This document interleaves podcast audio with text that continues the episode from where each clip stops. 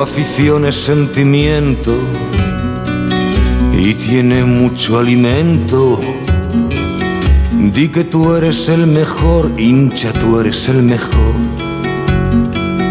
Escuchando el transistor, ra, ra, ra, el lobito está cobrando, tra, la, la, la, la, la, la, la, los borreguitos pagan. Muy buenas noches. Bueno, pues mañana a las doce y media en la ciudad deportiva de Valdebebas se despide Sergio Ramos del Real Madrid según el acuerdo alcanzado esta noche, que es el acuerdo de no ponerse de acuerdo en su renovación y, y no mantener más el enigma que les perjudica y les está perjudicando a ambas partes.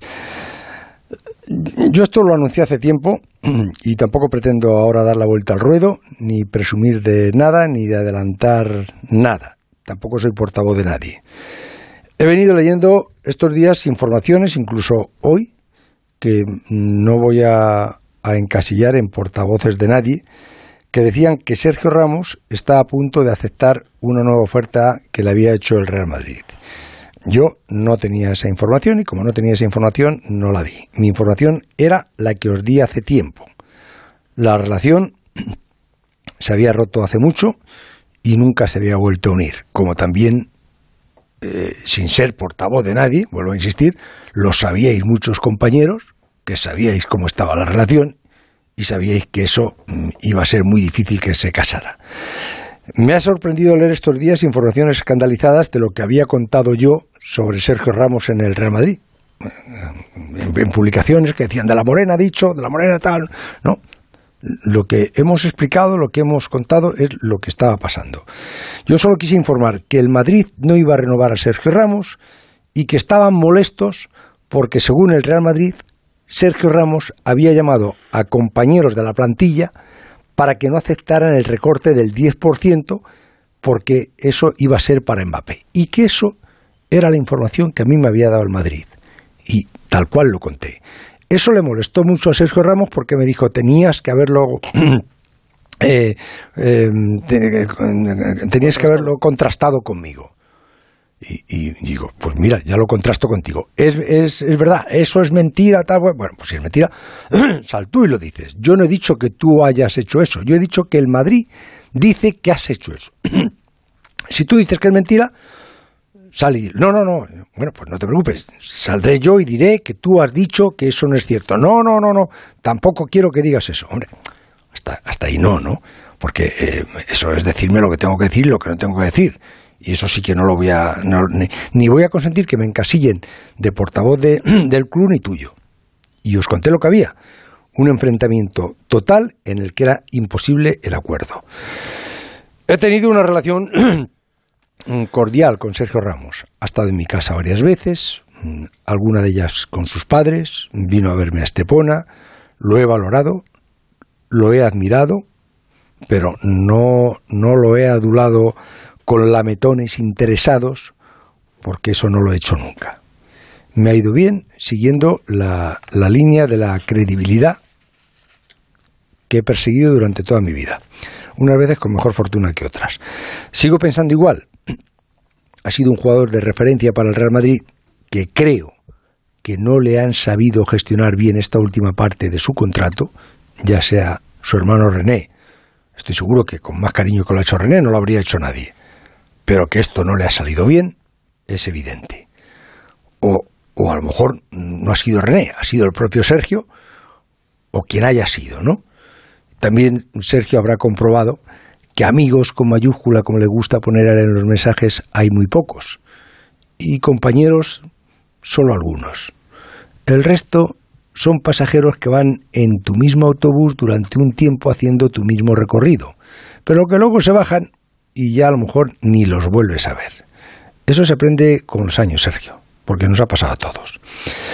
Has medido mal algunos tiempos, has medido mal algunos momentos, pero tampoco Sergio Ramos se merece el desprecio que he leído en algunos aficionados en algunos momentos estos días cuando se publicaban información y ibas a las opiniones y leías verdaderos disparates, ¿no? Porque Sergio ha sido una leyenda de ese club y también de la selección.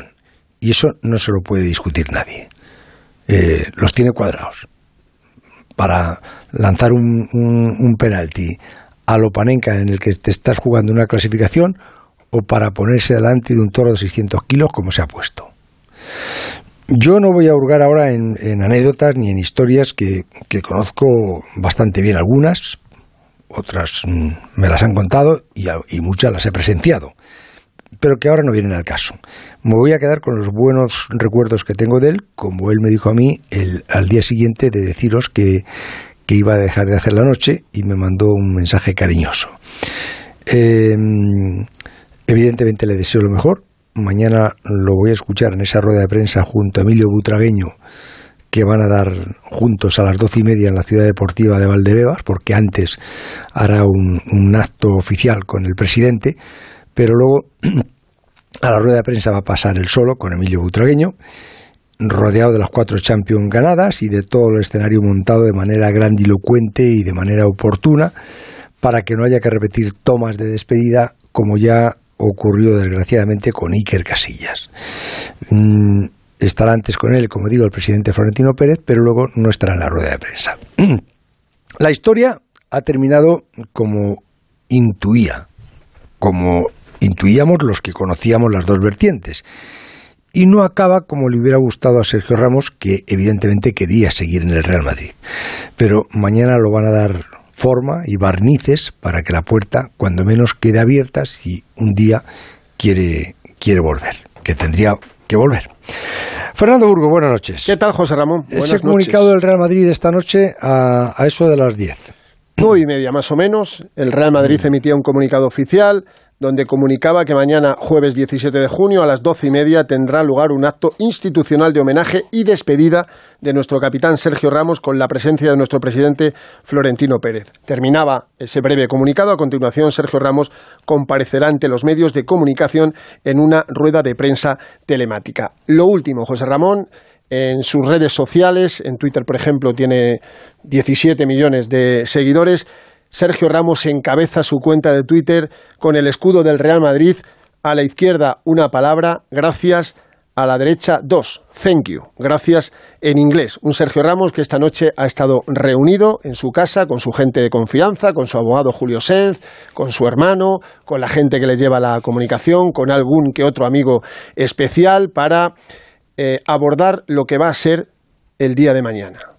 El día de mañana es un día que Sergio Ramos quiere que no se lo olvide jamás, porque va a ser un acto muy emotivo, decías tú, el presidente, acto institucional, con todos los trofeos, con los 22 títulos que ha ganado Sergio Ramos, va a estar toda la junta directiva, seguramente va a echar Sergio Ramos la compañía de muchos amigos que ya no están en Madrid, porque estarán de vacaciones y otros están jugando la Eurocopa. Seguro que a Luca Modri le hubiera encantado estar al lado de Sergio Ramos. Va a estar, por supuesto, sus padres, sus hermanos, su mujer, sus hijos. Eh, va a haber una buena sintonía. A mí lo que me han contado es que no se espera que haya reproches, José Ramón.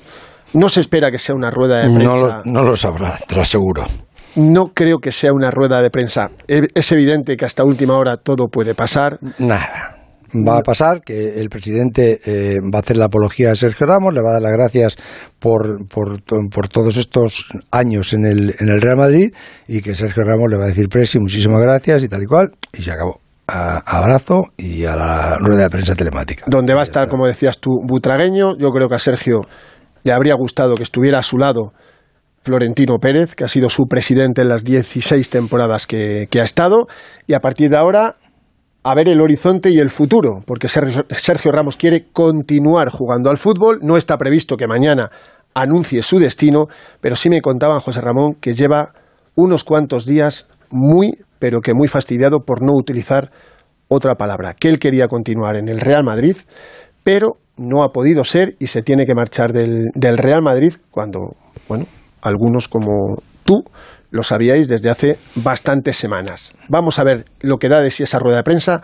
También tenía la intención de que la rueda de prensa no fuera un bombardeo de preguntas, pero yo te digo, mañana a partir de las doce y media vamos a salir de dudas, pero se nos va al Real Madrid, sobre todo se le va una leyenda. Enrique Ortego, Santi Segurola, buenas noches. Buenas noches, Ramón. Eh, a, a, Enrique Ortego mm, estoy convencido que no le ha sorprendido. ¿A Santi Segurola le ha sorprendido? No. Tampoco. No, tampoco. no, no veía la, la posibilidad de que esto se, se encaminara de otra manera. Creo que eh, por, por razones generacionales, ya simplemente por edad en Madrid necesita hacer un, cambio. Creo que no le ha beneficiado a, a Sergio Ramos eh, los últimos meses, las lesiones, los problemas que ha tenido constantes. Eh, su posición para, para negociar ha sido, digamos, más delicada, peor. Y también creo que, que finalmente estas cosas ocurren en el fútbol. Si uno mira a lo que lo que ocurre lo que ocurre en el Real Madrid ninguna de sus grandes estrellas prácticamente ninguna ha dejado ha dejado el fútbol en el Real Madrid todos han tenido un año más o dos años más por ahí me refiero a Raúl me refiero a Casillas por supuesto a, a Sergio pero vamos no no ha habido nadie que haya cumplido toda la carrera en Madrid. No sé si está bien o está mal, pero... No, ni, ni en el Barcelona, eh, ni, no, no, no, ni, en el, ni, en el, fútbol en general. O sea, las cosas son como son. Los jugadores son profesionales, tienen deseos, quieren ganar más dinero, quieren tener eh, cerrados proyectos. Los clubes también tienen... Los suyos. Sus, los suyos y en algún momento chocan. Hombre, lo que, hay que, lo que sí hay que decir clarísimamente es que el Madrid ha tenido el privilegio de contar con un jugador monumental, con un jugador que le ha dado un lustre al equipo, que, lo, que, ha tenido una importancia vital en muchos de los mayores éxitos de, Real Madrid y, y, que siempre va a figurar entre los legendarios del Madrid. Eso es así y yo creo que para los aficionados eh, del Madrid, para los aficionados en general, Sergio Ramos será un jugadorazo de los que hayan marcado época y de los que van a quedar para siempre. Eh, Ortega, ¿en algún momento pensaste que, se, que Sergio mm, habría dicho que sí antes? ¿O, o, crees que, que, esto al final se le ha escapado de las manos? Sí, yo creo que sí.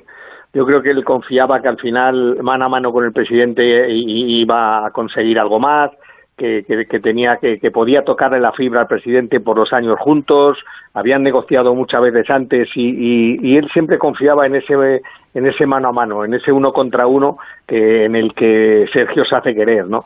Pero en esta ocasión, quizá posiblemente también por la pandemia, por la situación económica del club, eh, la oferta era clara, mm, iban pasando etapas, eh, a partir de enero llegaba Álava, qué casualidad que Álava justo ganaba o va a ganar la cantidad en la que está Sergio Ramos, en el Real Madrid los, los escalones económicos, los baremos económicos se llevan a rajatabla. Eh, desde la llegada de Florentino hay, jugadores que ganan tanto, otros que ganan tanto. Si para que uno gane tanto tiene que irse uno que gane, y eso ha pasado, y, y ha pasado con Sergio Ramos. Mm, iban pasando el tiempo, no había acercamientos. Y además han sido, yo creo, muchos meses, tú también lo sabes, muchos meses en los que al final no había diálogo al final todos pensaban que este presidente y jugador lo iban a hacer, pero el club tenía tomada la decisión y, el, y Sergio se ha sentido ofendido por porque no haya habido una mejora de oferta y ha acabado en lo, en lo que ha acabado. Pero bueno, es la ley del fútbol también. ¿eh? Hasta Di Stéfano se fue del Madrid a jugar dos años en el español. Fíjate, y, rajando de Bernabéu por los codos. Efectivamente, y del club, y del club en mm. general, ¿no? Eh, por cómo le, le, querían despedir, que le querían meter en un despacho y que él no era un florero ni, ni, un, ni una planta, era exactamente la palabra, sino que quería ser útil, ¿no? Entonces, la ley, de, la ley de la vida y la ley del fútbol es así. Y, y de la rueda de prensa de mañana y de, del acto, ¿qué, qué esperáis? Yo creo que... Espera, perdona un momento, Enrique. Sandy. No, yo espero que sea eh, cordial, diplomático, porque porque vamos, está primero el, son, son dos personas ya con una experiencia enorme, no pueden, yo creo que lo, lo, sensato, y creo que es que no hay otro remedio, y creo que va a ser así, es aparcar las diferencias, si es que hay diferencias tan graves que por las que puede haber algún reproche, creo que las tienen que aparcar y simplemente hay que dar como dos personajes que representan a una institución grandiosa como el Real Madrid y creo que es lo que va a suceder. Luego, cómo lo viva o cómo lo haya vivido cada uno, pues eso probablemente sí que habrá reproches de los que no nos enteraremos. pero evidentemente mañana es un día, pues, tú no puedes eh, reclamar la presencia de la prensa y con tus familiares y estar con tanta gente para que eso se convierta en un, mal negocio. Y creo, desde luego, que eso no va a ocurrir. Creo que va a ser una despedida extraordinariamente honorable y como la merece Sergio Ramos. Sí, además el hecho que la conferencia de prensa sea telemática también rebaja mucho la tensión, ¿no? No es lo mismo hacer preguntas en directo, eh, ver estado, el estado de ánimo del jugador, el jugador ver a la prensa y cómo cuál es el tono de las preguntas, todo todo por, por, videoconferencia se enfría mucho. Pues no sé qué decirte, Ortego, ¿eh? que las eh, ruedas de prensa telemáticas son como francotiradores. Disparas y como no te ven, pues, bueno, te ven, pero no te tienen tan cerca, ¿entiendes? Claro, eso es. Disparas y allá va eso. Yo creo que se pierde por el camino del por el camino del vídeo se pierde se pierde la inmediatez del del del, del mano a mano de mirarse las caras directamente en una conferencia de prensa. De todas formas, lo que se pueda intuir que haya entre ellos o que haya pasado entre ellos se puede mañana ver en las miradas que pueda haber en el acto anterior, en el acto de, despedida en el que el club se ha volcado.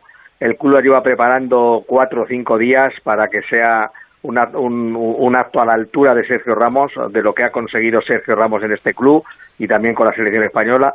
Y, en ese sentido, Florentino Pérez se quiere volcar, ha dicho especialmente que quiere que sea el mayor homenaje posible dentro de que tiene que ser en Valdebebas, que, que, que, no puede ser en el Bernabéu, que hubiera sido el escenario perfecto para los 16 años de Ramos, sus 22 títulos y, y, lo que ha significado para la historia del club. Y esto significa, entendéis vosotros, em, eh, Enrique Ortego, Santi Segurola, entendéis que va, que va a continuar o sea, que esto va, va a suponer que detrás de Sergio habrá otra serie de, jugadores que se les da ya por amortizados. Por ejemplo, Isco puede ser el siguiente.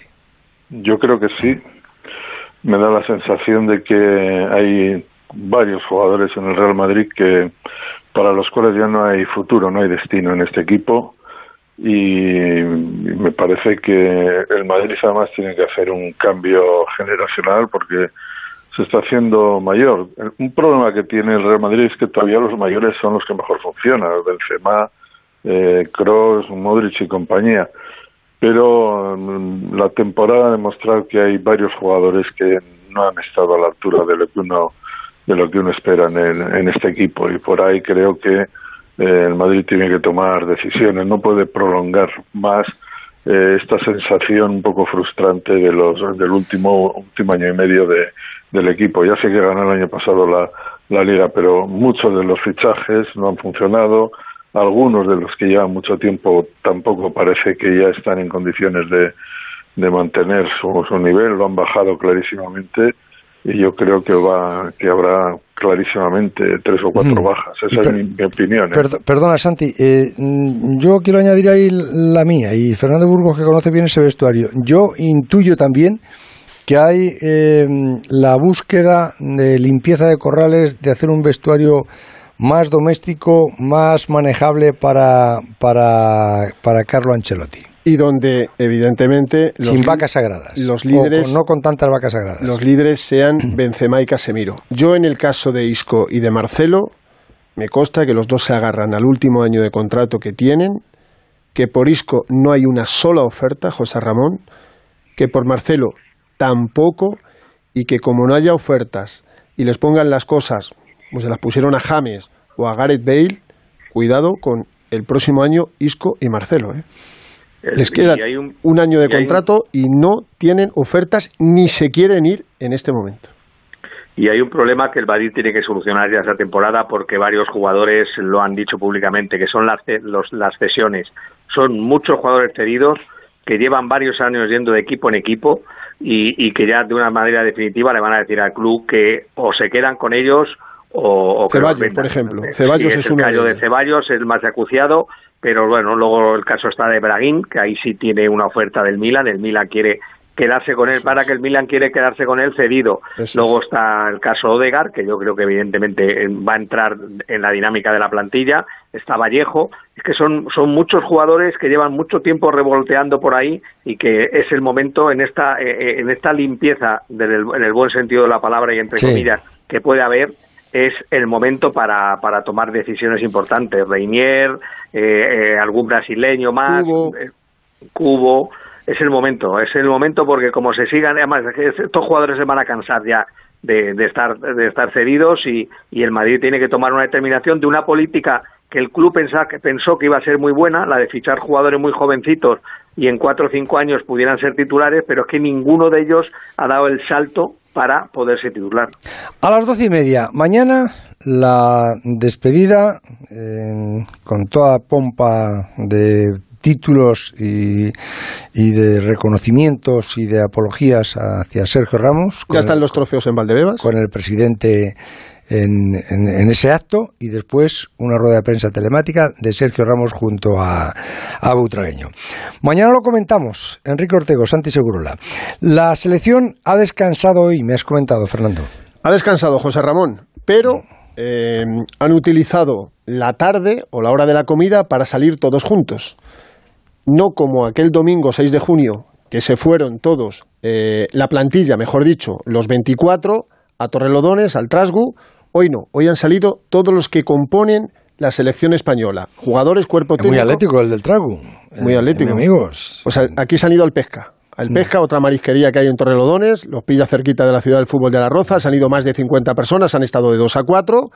Y ya te cuento, antes de que escuchemos a los protagonistas, descartan a Sergio Busquets para el partido de sábado. Continúa confinado en su domicilio de Barcelona y las pruebas de, de los resultados PCR de los test no le permiten reincorporarse a la selección española, mm, José Ramón. Pues no me gusta cómo caza la perrita.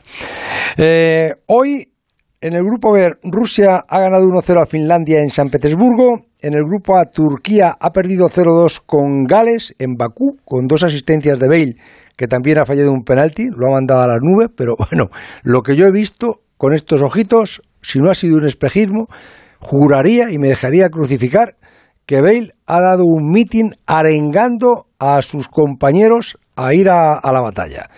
Eh, parecía el capitán Trueno, pero mm, luego lo, quiero discutir con Miguel Venegas porque a lo mejor ha sido una suposición mía o, un espejismo. ¿no? Y Italia ha ganado 3-0 a Suiza en, este último partido, en Roma. Con esta victoria y la anterior ante Turquía, Italia ya está clasificada para, octavos de final. Mañana se juegan tres partidos más. A las seis, Dinamarca-Bélgica en Copenhague y en el grupo C a las tres juega Ucrania con Macedonia en Bucarest y a las nueve de la noche Holanda en, en Austria. Me dais dos minutos y entramos en conversación con un navarro que emigró primero a Francia que allí se rompió la rodilla y que terminó jugando en el Chelsea donde ahora es el capitán y han ganado la Champions hace 20 días. César Azpilicueta.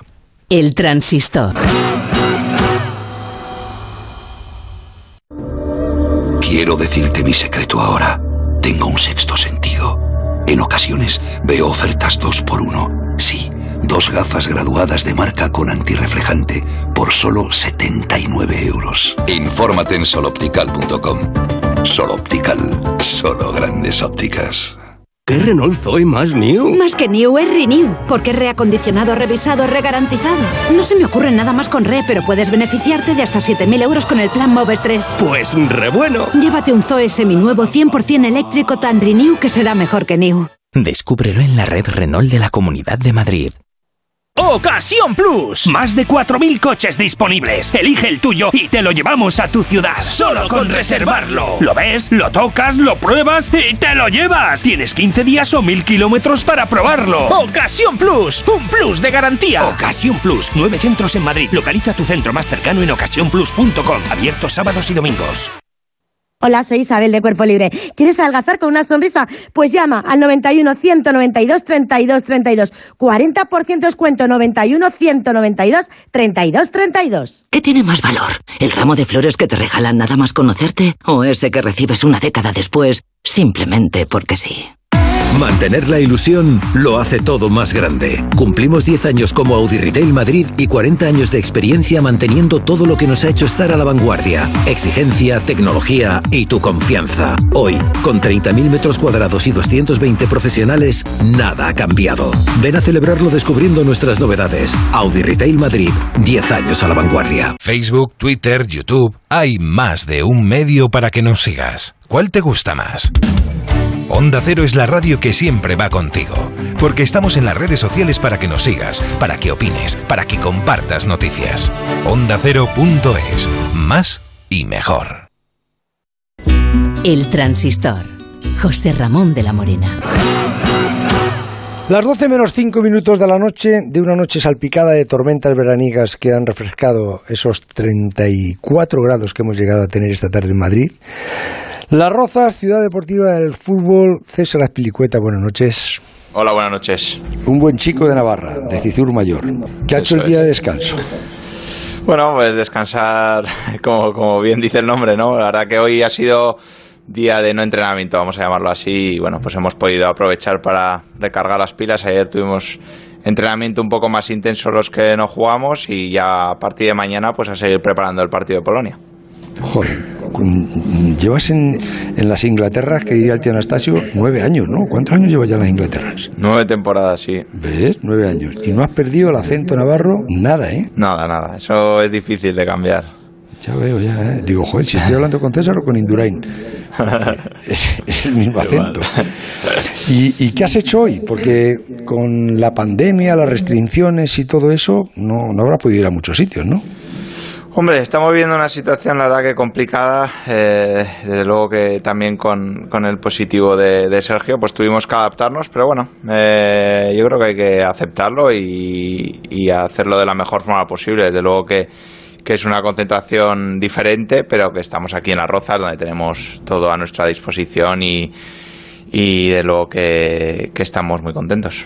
¿Pero no ha salido de la, de la ciudad deportiva? No, no. ¿no? ¿Y qué has, qué has estado leyendo? ¿Habla de conversaciones? Sí, bueno, tenemos nuestra sala de juegos también. Hay, hay ping-pong, hay dardos, hay cartas, eh, hay videojuegos, bueno, un poco de todo. Eh, ver partidos de la Eurocopa también. Así no me que... fastidies, no me digas que te has puesto a ver el partido de la Eurocopa. También, bueno, también. Los, que han, los que se han jugado esta, esta tarde y esta noche, pero, pero por la mañana, ¿qué, ¿qué se te da mejor a ti? Pues bueno, también estoy estudiando un máster, eh, así que pues me ha tocado me ha tocado ver la clase que no pude no pude estar y, y aprovechar el, el, rato también para, para ir preparando por los trabajos que, que tengo que hacer. ¿Y qué, y qué máster sobre qué es? Máster de business en inglés, Joder. sí. Estoy. César, me ha salido Bueno, hay, picado, que, ¿eh? hay que preparar el futuro. Ya te digo, ¿y qué, qué, quieres ser de mayor? Pues no lo sé, la verdad que no sé. Me gusta mucho el fútbol, no sé si, si será algo relacionado con el fútbol. Ojalá que aún me queden unos años dando guerra por los campos, que es lo, lo, lo que quiero y, y, por lo que intento pues eh, trabajar todos los días. Entrenador, director deportivo. Bueno, son, son trabajos duros, eh. Cuidado. Yo lo que tengo sí. claro es que cuando se acaba la carrera de fútbol, pues tienes que iniciar una nueva etapa y, y que hay que prepararse para ello. Eh, el, la carrera de futbolista te da para, para lo que es el, el tema de, de, tu propia carrera personal, pero luego inicias una nueva aventura donde hay que demostrar que, que eres válido y que, y que tienes que cumplir los requisitos que para la empresa que trabajes pues eh, estés lo mejor preparado y, y de resultado. Y mentalizarse, César, que vas a ganar menos trabajando más. bueno, quién sabe, ¿no? Pero bueno, eso es lo de menos. La verdad que, que sí que es cierto que eh, bueno, somos unos afortunados los futbolistas porque mm, tenemos un trabajo donde es nuestra pasión y donde tenemos la suerte de, hacer felices a muchísimas personas y a partir de ahí, bueno, pues hay que, ya sabemos que no, no, no, se puede jugar hasta, bueno, ahora cada vez hay, hay jugadores que juegan con más años, pero pero donde sabemos que no, no, toda tu vida hay profesiones que la puedes desarrollar durante toda tu vida y el fútbol pues no es el caso.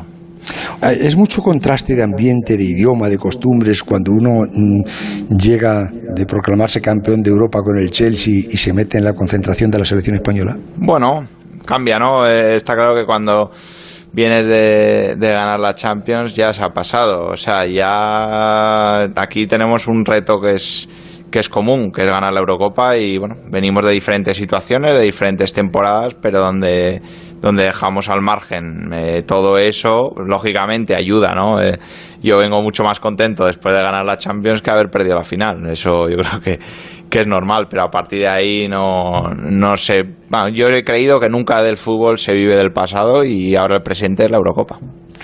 El Navarro que se marchó a Francia y no a la vendimia, que se fue al Olympique de, de Marsella, que se rompe los ligamentos, que lo pasa fatal y que luego ficha por el Chelsea, triunfa en el Chelsea, le hacen capitán del Chelsea. Estaba pensando que se habrá hecho ya muy anglófono, ¿no? La verdad que sí. eh, Yo, Sí, ya estoy muy, muy adaptado ahí a la cultura inglesa y, y, bueno, como hemos dicho antes, ¿no? Que llevo nueve años y la verdad que, que- que me fui muy joven de Pamplona, me fui con 20 años de Osasuna, viví, viví dos años en Francia, en Marsella y bueno, pues ya llevo nueve en, en Londres, así que, que ya ha pasado mucho tiempo, sí.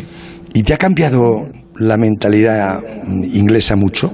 Eh, cambia, cambia. Cambia, cambia mucho, cambia la forma de vivir, el fútbol es completamente diferente y bueno, el idioma al principio también te cuesta y bueno, pues a partir de ahí mejorando, mejorando, pues ya, ya consigues adaptarte y de luego que, que estoy muy contento allí. ¿Qué te gusta ahora o qué te han hecho ellos que te guste que antes no te gustaba? A ver, yo antes jamás me imaginaba el comer a las 12 del mediodía o el cenar a las 7 de la tarde y ahora prácticamente que cuando vengo aquí a la selección y estamos cenando a las 10, pues ya me parece que es muy tarde, ¿no? Es, es así, pero, pero ya te adaptas y, y ya dices, joder, ya me he vuelto, me he vuelto casi un inglés más, sí. Vamos, que tú a las nueve de la noche te estabas comiendo un obispo a la plancha perfectamente. sí. ¿Y, y cómo les explicas allí a, a, a los guiris lo de los Sanfermines? Eh, ya lo saben, ¿eh? ¿Lo van- lo van a ver, entendiendo? te, te- dicen que, está, que estamos locos, que a ver cómo podemos hacer eso, pero bueno, oye, muchos van allí, o sea que será que les gusta, ¿no? ¿Tú los has corrido alguna vez los Sanfermines? No, nunca, nunca. ¿Nunca? No, nunca. Nunca ni me, ni me llama la atención, vamos. No, es una Yo cosa- lo veo desde el balcón y, y ya está. ¿Y, y, y a los toros has ido alguna vez? A los toros sí que he ido alguna vez, sí. Sí, ¿te Hace- gustan? Hace muchos años, sí. Bueno, la verdad que no, no, no, no dejo de hacer cosas por ir, la verdad. No, ya, pero porque no has visto a José Tomás. Pero, por ejemplo, tú ves torear a José Tomás y, y- y ya le, le persigues, te lo digo, ¿eh? Nunca lo has Si visto. tú lo dices, yo la. Pero, pero, César, ¿tú te crees que yo a ti te voy a engañar? Estamos hablando No, de no, cultura. para nada, para nada. Por no, yo te digo que tú ves, eh, pues José Tomás toreó, la última vez que toreó en Pamplona, José Tomás salió a hombros y le brindó el toro a Indurain, ¿sabes? Y fue, aquello fue espectacular, te digo en serio. ¿eh? ¿Ha habido algún regalo de Abramovich especial por ganar la Champions? No, de momento no. A No. ver, a la vuelta. Pero- y, y- y- y le conoces tú mucho a Abramovich? Bueno, eh, algún contacto sí que he tenido en, en los partidos que han podido que ha podido acudir. Sí que es cierto que últimamente ha venido menos, pero bueno, siempre tenemos una relación de respeto y, y la verdad que muy contento por, por porque estuviese en Porto y ofrecerle también esa victoria. ¿Y cómo, cómo es Abramovich, así en la distancia corta? Ah, muy normal, la verdad ¿Sí? que sí, parece que no cuando tienes cuando tienes un dueño de, de este tipo, pues parece que, que- que no se le puede hablar, ¿no? Y completamente diferente. Es una persona muy cercana, donde donde es muy discreto, la verdad que no le gusta ser el, el- el protagonista y bueno, pues eh, la verdad que muy agradecidos porque bueno, él es el propietario y él es el que nos ofrece la posibilidad de vivir lo que estamos viviendo. ¿Y alguna vez mm, en una conversación con él le has preguntado, ¿y usted cómo empezó y cómo, cómo se hizo Ah, no, Millonetis? no, no me he atrevido. Hasta ahí no para, el llegado, ¿no? para el trabajo de fin de curso le voy a preguntar, a ver. Claro, por eso te digo, para ese máster que estás haciendo. Hay ¿eh? suerte, ¿no? ¿Conoces el barco que tiene? El, el barco ese que... Lo he visto en fotos, sí, lo he visto en fotos. Ah, pero no te ha invitado allí a comer un día. no me ha invitado, no me ha invitado. No me ha Joder, pues, invitado. pues, yo pensaba que al capitán, pásate por el barco y... Yo, yo, yo, yo, yo llevar el barco no lo sé. Ahí necesita otro capitán, yo, yo en el campo. No estabas en la selección desde noviembre del 2018. ¿Te esperabas que ibas a estar en la Eurocopa o te pillas de sorpresa? Yo siempre he tenido la ilusión, la verdad, que siempre cada lista pues estás pendiente y, y esta vez pues mira, he vivido muchos años, la verdad que hasta desde 2013 que debuté hasta el 2018 prácticamente he sido un regular en las convocatorias y por los dos últimos años y medio me ha tocado vivirlo desde el otro lado y bueno, fue como- lo tenía como objetivo, la verdad que siempre he tenido mucha ilusión y para mí siempre eh, defender a la selección es, es lo máximo y pues muy contento de estar aquí. Ha sido un año duro para ti, ¿verdad? Porque... Año, hombre, vamos a decir, a ver, al final sí. Ha acabado muy bien, eh, pero sí que es cierto que hasta enero pues viví algo que no había vivido nunca, ¿no? Que era jugar menos y los resultados pues no eran lo que lo que estamos acostumbrados en el Chelsea. Mm, un futbolista que no juega entra en ese estado así de depresión, luego apatía y casi siempre terminan por, por hundirse. ¿Tú cómo lo llevaste? No, yo, bueno, lo afronté como un desafío nuevo en mi carrera, como me tocó en su día, por ejemplo, la lesión y, dije, bueno, pues no, no me toca jugar, pues voy a... Muchas veces he jugado toda la temporada y llego a los últimos dos, tres meses de la temporada bastante con la gasolina en la reserva y igual físicamente no a mi mejor eh, forma porque me gusta jugar todos los partidos y no me gusta decir, bueno, pues este no juego porque quiero el siguiente, que es más importante, lo que sea. Yo siempre, si estoy, estoy, entreno a tope y esta, y esta temporada, pues dije, bueno, pues me la voy a tomar a principio de temporada. Si juego en vez de cada tres días, que, que he jugado, la verdad que la Champions jugué cuatro de seis en la fase de grupos, he jugado alguno de la Premier, o sea, que, que jugaba, pero en vez de cada tres días, pues jugaba cada, cada semana o cada diez días y me lo tomé como bueno pues como una pretemporada no y estar lo mejor preparado porque siempre tenía la esperanza que, que los últimos meses iban a ser muy importantes y así ha sido. En, esos momentos así y eh, cuando se pasa mal mm, se lo come la persona que vive a tu lado no tu, tu mm. familia no mm. quién se lo comió ah, pues mi mujer y mis tres hijos eh, desde luego que cuando lo estás pasando mal, pues ellos te quieren ver contento, ¿no? Y ves que, que, a veces eh, vienes eh, decepcionado o triste, pero bueno, ellos siempre, la verdad que me han apoyado muchísimo y, y cuando entras eh, por la puerta, pues siempre te sacan esa sonrisa que, que es importante, ¿no? Para, para mantener ese espíritu positivo y siempre pues, tener la esperanza de, de que va a cambiar. Mm, háblame de tus hijos. ¿Qué voy a decir? No, la verdad que... ¿Qué edad tienen? Que tienen siete, va a hacer cinco y, tres y medio el, chico. Mm. El, de siete? son dos chicas, las dos mayores y, el chico, el, pequeño. El pequeño es el mimado, ¿no? Bueno, es el más bicho, ¿eh? ¿Cómo se llama? Mateo. Mateo será futbolista, ¿te gustaría? Mm, que haga lo que quiera, la verdad que le gusta el fútbol, pero bueno, tampoco aún es, aún es, aún es pequeño, no, no, es un loco del fútbol. Yo creo que yo cuando tenía tres años y medio, creo que le daba más que, lo que le da él ahora, sí. Sí, le, le gustan más los coches. Sí, la verdad que sí. ¿La de cinco? La de cinco es más, más chica, esa, esa no le gusta el fútbol. ¿Cómo se llama? Carlota y a ese no le gusta nada el fútbol, ¿no? No, ya no, no le gusta mucho. Ya es más de, de princesa, de Barbies y bueno, esas cosas que le gustan. ¿Y la mayor? Y la mayor es Martina, que tiene siete, así que le gusta el fútbol. Es así, porque en la primera ya se va a ver a su padre y saca las uñas y se pelea con como oiga a alguien, le dice, oiga usted señor, que no sabe usted de quién está hablando. ¿No? Va, esa va a verte todos, todos los partidos, ¿no? Sí, los que puede, sí, los que puede, sí.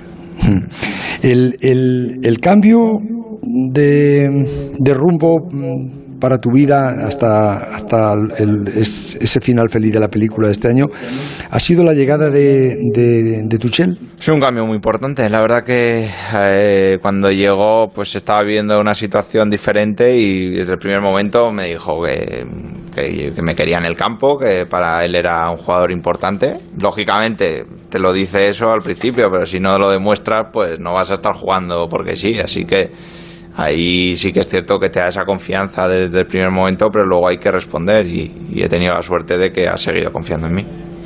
Y llegas a la selección, te encuentras a, Jordi Alba en un lado y a Marquito Llorente en otro, y te recuerdas los, los meses de, de noviembre, diciembre. Bueno, no, es, un, es completamente diferente, ¿no? Sí que es cierto que que en la selección española pues tenemos competencia en, muchísimos puestos donde sabemos que, es difícil y bueno pues ahora eh, me toca me, toca aportar desde donde pueda lógicamente entreno todos los días y me preparo todos los días para para si el míster decide que, juegue estar a tope y, si no pues a, aportar desde fuera ¿no? lo que se pueda Porque mm, yo recuerdo que tú con, con Osasuna debutas de extremo derecho y luego te, te, convierten en, lateral. ¿Quién te empieza a convertir a ti en lateral? Eh, Cuco Ciganda, es el primer entrenador que, que, me pone de lateral. Bueno, es el entrenador que me hizo debutar y luego me pasa, me pasa a, lateral derecho. Les ha pasado ¿eh? a, a más jugadores, ¿no? Esto, el, Y ahora cada vez más. Sí, yo creo que ahora cada vez hay más perfil ofensivo que, que, que va hacia atrás, ¿no? Y son laterales. ¿Es más fácil defender que atacar? Pero depende a quién se lo preguntes. Pero, hombre, eh, también te digo que el atacar es lo que todo el mundo y el espectáculo y lo que menos gente igual puede hacer. Pero bueno, defender la verdad que también tiene su, su trabajo, ¿no? Y, y siempre se puede mejorar, desde luego. Y eh, empiezas em, haciéndote extremo, de extremo te hacen lateral y luego ya cuando ya sabes defender muy bien te hacen central.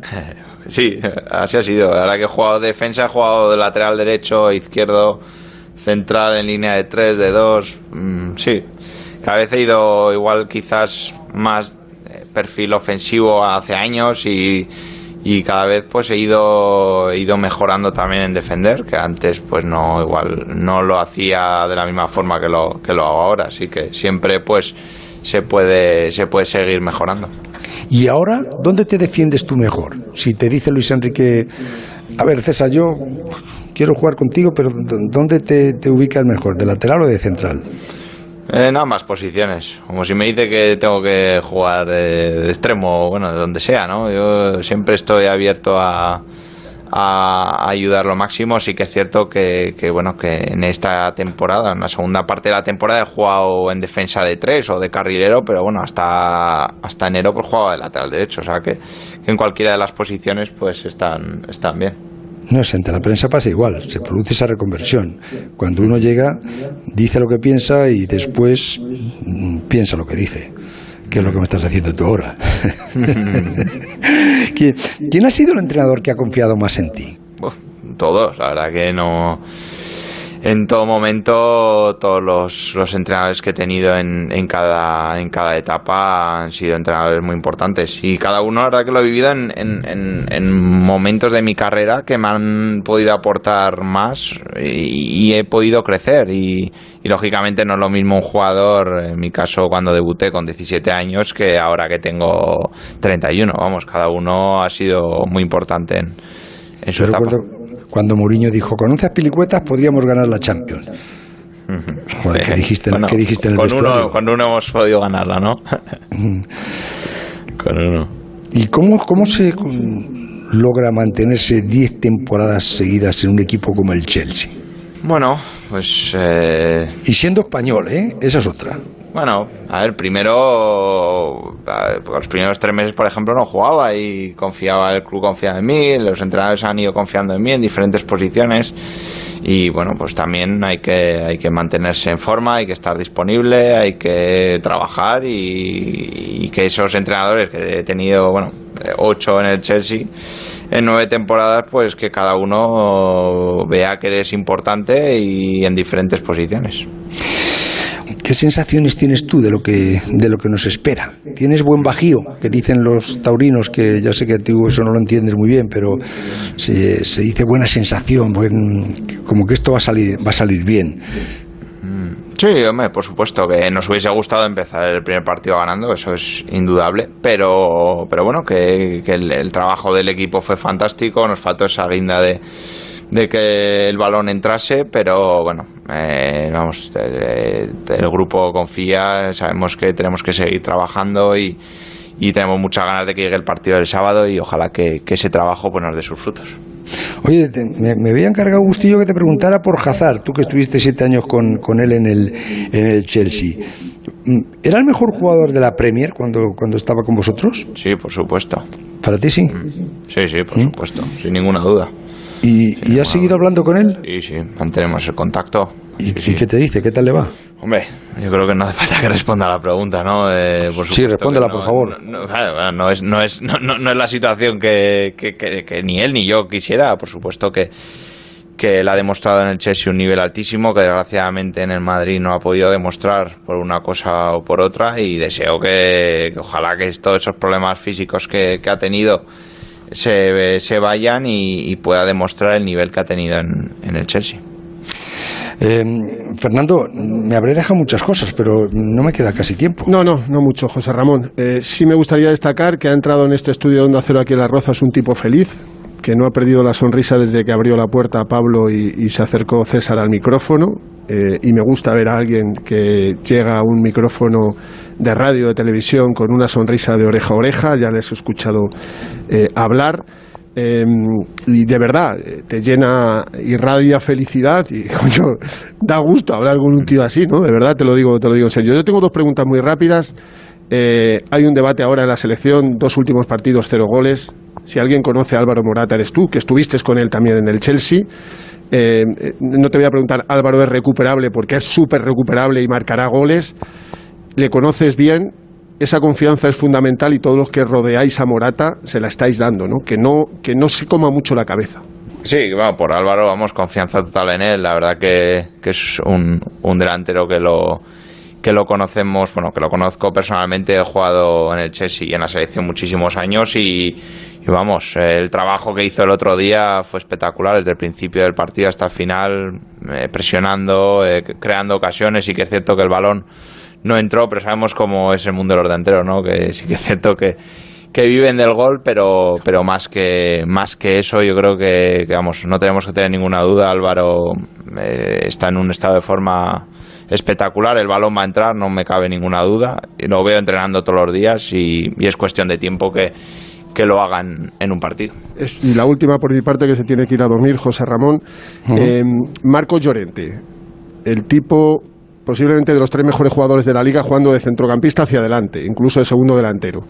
Y aquí viene de lateral derecho. ¿Tú cómo le ves en esa posición, siendo además tu competencia directa? O Marcos es un. Ahora que lo, bueno, jugamos contra ellos en Champions, lo he, visto muchas veces en la televisión y es, es un portento físico. La verdad que, que, sí que lo hemos visto contra nosotros, juego de carril derecho. Es un jugador que se adapta a muchas posiciones. En este caso está, está jugando de lateral derecho y es mi competencia, pero vamos, yo deseo que, lo hagamos lo mejor posible. Le podré ayudar igual en algunas cosas que, igual he jugado más tiempo en esa posición, pero, pero vamos, eh, Marcos es, ha tenido una temporada espectacular y lo vimos, ¿no? El otro día mismo que, que físicamente tiene, tiene un punto, un punto por encima porque es, es una bestia, la verdad. Bueno, pues eh, César Pilicueta, te, agradecemos este rato de conversación que nos has dado esta noche, de verdad. ¿eh? Tómate algo de parte nuestra en cambio de tercio. Es un restaurante que está allí en Chelsea. Lo conozco, lo, conozco. de mi amigo Abel, ¿vale? Sí, sí, lo conozco, lo conozco. Vas de parte mía Y, la primera y la segunda la tiene pagadas. Vale, perfecto. un abrazo muy fuerte. Vale, un abrazo, buenas noches. Gracias. Fernando, ¿qué más me vas a contar hoy?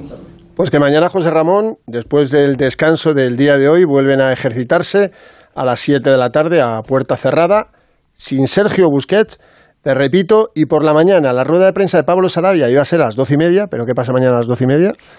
¿Qué habla Sergio? Entonces le han adelantado media hora la rueda de prensa del centrocampista madrileño del, del Paris Saint-Germain. Y otra preocupación que hay, se está trabajando a destajo.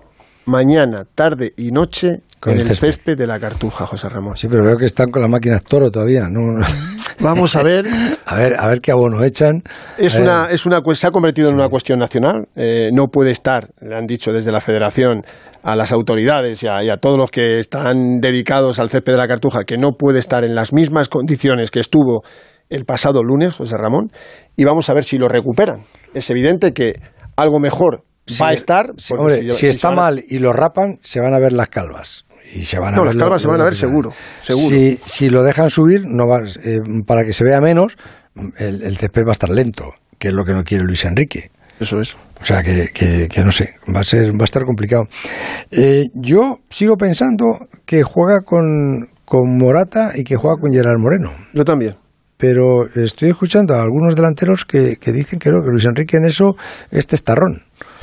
A ver, eh, yo ayer te dije que, que, podría repetir a muchos jugadores del primer partido. Eh, es verdad que las rotaciones de Luis Enrique han sido continuas, pero es que no es la misma situación. en todas las ventanas anteriores venía de un amistoso y luego jugaba un oficial y en el amistoso jugaban los suplentes y en el titular jugaban los titulares. Yo creo que aquí lo que va a hacer Luis Enrique, me da la impresión, ¿eh, José Ramón, es un ejercicio de confianza en los que el otro día para él jugaron bastante bien y a los que solo le faltó marcar. Pero sí, sigo diciendo que Morata va a ser titular y que es posible que Dani Olmo deje su puesto a Gerard Moreno. Con Luis Enrique solo han sido un partido titular Gerard Moreno y Morata en un amistoso en Ámsterdam frente a los Países Bajos. No marido muy bien, estuvieron juntos 61 minutos hasta que les sustituyó pero es que el próximo sábado necesitamos goles, es evidente, y no se puede arriesgar otra vez a no sacar a Gerard Moreno, que ocurra lo que ocurrió el otro día y las críticas se hagan más acentuadas. Sí, pero nuestra necesidad es todavía más la de la que tiene Polonia, porque Polonia, si pierde, eh, ya está eh, cogiendo el mismo billete que Turquía. Y, no sé cómo si, si, mejorará algo Lewandowski, no sé qué, cómo mejorará Polonia. A mí el otro día frente a Eslovenia me parecieron muy menores, pero mm, mañana mm, seguramente esa selección va a jugar de otra manera. Sí, totalmente. Y va a jugar desde la necesidad. Exacto. y tienen, yo creo que tienen mejores jugadores de medio campo hacia adelante y sobre todo tiene a un delantero centro que es un escandalazo, que es el mejor nueve ahora mismo de la temporada, ha sido el mejor nueve de la temporada junto con Haaland y tiene a un futbolista eh, que vamos a ver cómo puede parar España. Es verdad que ellos no se van a encerrar como se encerró Suecia por esa necesidad que tenías tú en principio y que ahí España puede sacar un partido importante. No van a estar tan cerrados, no va a tener tantas dificultades para entrar en una defensa tan copiosa. Pero vamos a ver, José Ramón, el viernes, mañana te lo cuento un poco más detenidamente, el viernes viajan por la tarde para no tocar el césped de la Cartuja. Sí lo hará Polonia porque tiene los permisos y es oficial ese entrenamiento. Y luego a las ocho y media la rueda de prensa de Luis Enrique y de Alvarito Morata que quiere hablar y quiere dar la cara y no se quiere esconder. Las doce y veintidós minutos de la noche. Ahora os cuento cómo ha sido la jornada de esta tarde. El transistor. José Ramón de la Morena. Onda Cero. Porque hay mucho por vivir hay mucho que cuidar. Y en Santa Lucía vivimos para ello. Porque la vida está para vivirla y nosotros para protegerla. Visítanos o entra en santalucía.es. Santa Lucía, seguros de vivir. Alegría de vivir. Empresa colaboradora del programa Universo Mujer. En la noche más corta del año no caben todas tus ilusiones. Bueno, o sí. Porque con el cupón diario de la 11 puedes ganar 55 premios de 35.000 euros y con la paga 3.000 euros al mes durante 25 años. Además, si entras en cuponespecial.es, con el cupón diario de San Juan podrás conseguir una de las cientos de tarjetas regalo que sorteamos. Cupón diario de San Juan. ¿Hasta dónde llega tu ilusión? Bases depositadas ante notario. 11. Cuando juegas tú, jugamos todos. Juega responsablemente y solo si eres mayor de edad. Pablo ha vuelto a suspender. No sé qué hacer. Prueba con The Memory Studio. A Luis le va genial. The Memory contiene vitamina B5 que contribuye al rendimiento intelectual normal y eso lo nota en exámenes. The Memory Studio, de Pharma OTC. Este anuncio dura 25 segundos. En la mitad de tiempo voy a contarte que ahora puedes llevarte un Volkswagen por la mitad de la cuota hasta el 2022 con MyRenting. Y ahora tienes la otra mitad del tiempo para imaginarte todo lo que puedes hacer este verano con tu Volkswagen nuevo y la otra mitad de la cuota. ¿Ya lo has pensado? Consulta condiciones en Volkswagen.es. Volkswagen.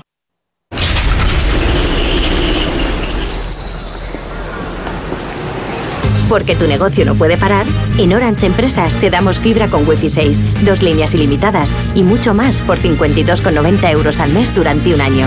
Y además llévate un Samsung Galaxy A12 por solo 3 euros al mes. Llama al 1414 e infórmate de las condiciones. En el corte inglés tienes la nueva tecnología de los televisores Neo QLED de Samsung para vivir los partidos como en el estadio. Con un contraste nunca visto, reproduciendo el 100% del volumen de color y con inteligencia artificial 4K y 8K. Además, hasta el 24 de junio tienes hasta un 20% en una selección de televisores Samsung con las ventajas exclusivas de nuestros tecnoprecios. En tienda, web y app del corte inglés.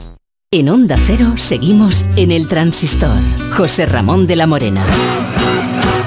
Os decía que yo habría jurado que era Bale el que daba una arenga esta tarde antes y después del partido que ha ganado Gales a Turquía y que me dejaría crucificar por ello, pero a estas horas todavía no sé si habrá sido una imagen virtual en tres dimensiones de las cámaras de la UEFA. Miguel Venegas, era Bale, ¿verdad?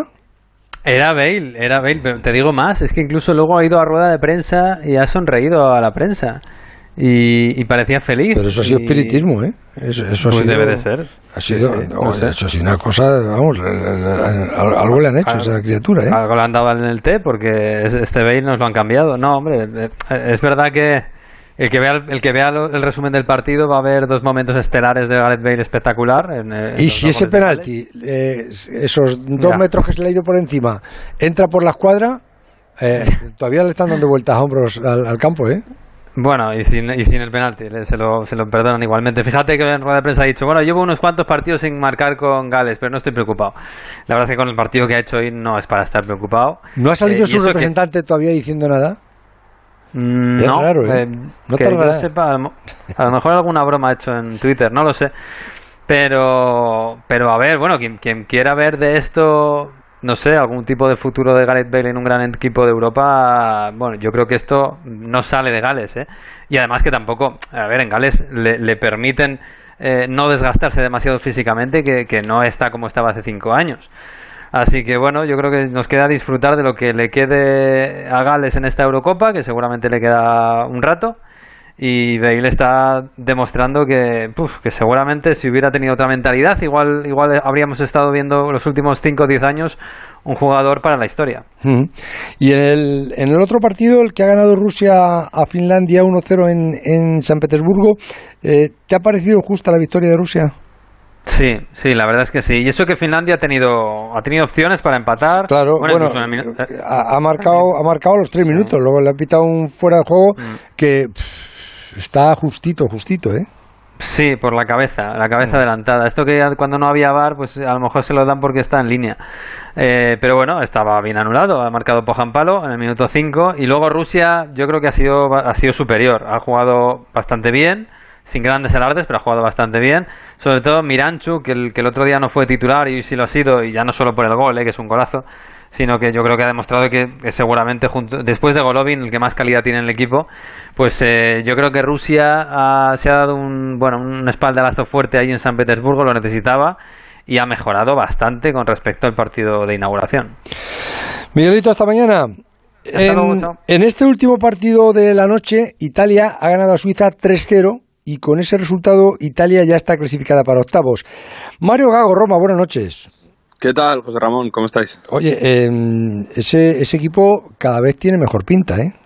Bueno, ilusiona muchísimo. Aquí la gente está por Roma celebrando. Y recuerda mucho las note Magic del Mundial de 90, porque otra vez 3-0. En la primera jornada fue 3-0 a Turquía, ahora 3-0 a Suiza, con una selección, la Suiza, que se esperaba que, bueno, que eh, tiene jugadores importantes, ¿no? Como Sakiri, como Embolo, eh, como Freuler de Atalanta. En definitiva, una selección que podía poner en problemas. Y Italia le ha arrasado con un ritmo muy alto, con eh, una decisión de salir a presionar, teniendo las ideas muy claras con un centrocampista que juega en el Sassuolo, que se llama Manuel Locatelli, que lo quería la Juventus por unos 30 millones de euros antes de la Eurocopa y yo creo que ahora ya va a costar por lo menos 50 porque ha hecho dos grandes goles y ha sido protagonista, que además con otro chaval del, Sassuolo, Berardi, ha sido también muy importante, le ha dado la asistencia y luego además con el gol de Immobile. Italia se lo está creyendo, juega muy bien al fútbol, juega con mucho ritmo y aquí la gente está emocionadísima con esta selección. No, y que cuando las cosas van bien, todo, todo se pone a favor, ¿no? Fíjate, estoy viendo los periódicos de mañana, la, Gaceta de los Deportes. Esta Italia mm. es una maravilla. Sí, una maravilla. Tutosport. Y, noches mágicas, sí, sí, es tal cual. Tutosport titula Una Italia de locura ya está en octavos. El, el, Corriere, de los, el de los Deportes. Eh, Italia, qué show. Joder. ¿Eh? Ya, ya te digo, ¿eh? Es que juegan muy bien, juegan eh, con muchas ganas. Yo creo que lo que más impresiona o que hace que la gente esté eh, teniendo esa emoción y se involucre mucho con la selección es que son chavales, lo hemos comentado ya aquí, ¿no? que no son tampoco grandes estrellas, pero que son un grupo muy cerrado y es que se celebra hasta cada balón despejado y, están en el partido hasta el minuto 90. Es que han corrido hasta el último minuto presionando y da igual que jueguen en el Napoli como Insigne, da igual que juegue en el uh, como Berardi o en el Inter como Varela, porque están todos a una. Ahora, eso sí, hay una mala noticia. Que Linic, al que le han anulado un gol por una mano, eh, ha acabado lesionado. Y vamos a ver si va a recuperar para los siguientes partidos. Lo cierto es que Italia, empatando el último partido contra Gales, es primera de grupo y en octavos de final se enfrentaría al segundo del grupo de Holanda, que en teoría se presume aquí que va a ser Ucrania. Eh, Ortego, ¿esta Italia que emerge puede convertirse en, en la España, en lo que fue la España del tiki-taka?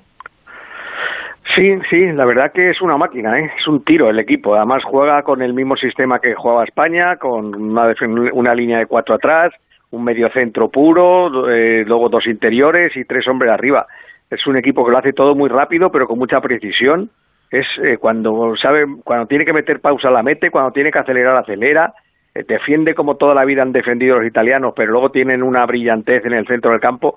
Jugadores como Varela o Locatelli dan, dan gusto verles, son jovencitos, pero dan gusto verles, tienen, tienen descaro. La verdad que me ha impresionado hoy 60, 65 minutos de, de Italia. Me ha parecido el mejor equipo del torneo hasta ahora con mucho por delante de Francia y de Bélgica. Sí, sí, sí. O sea, ahora un, un partido el, eh, mm, Francia-Italia, ¿apostarías más por Italia?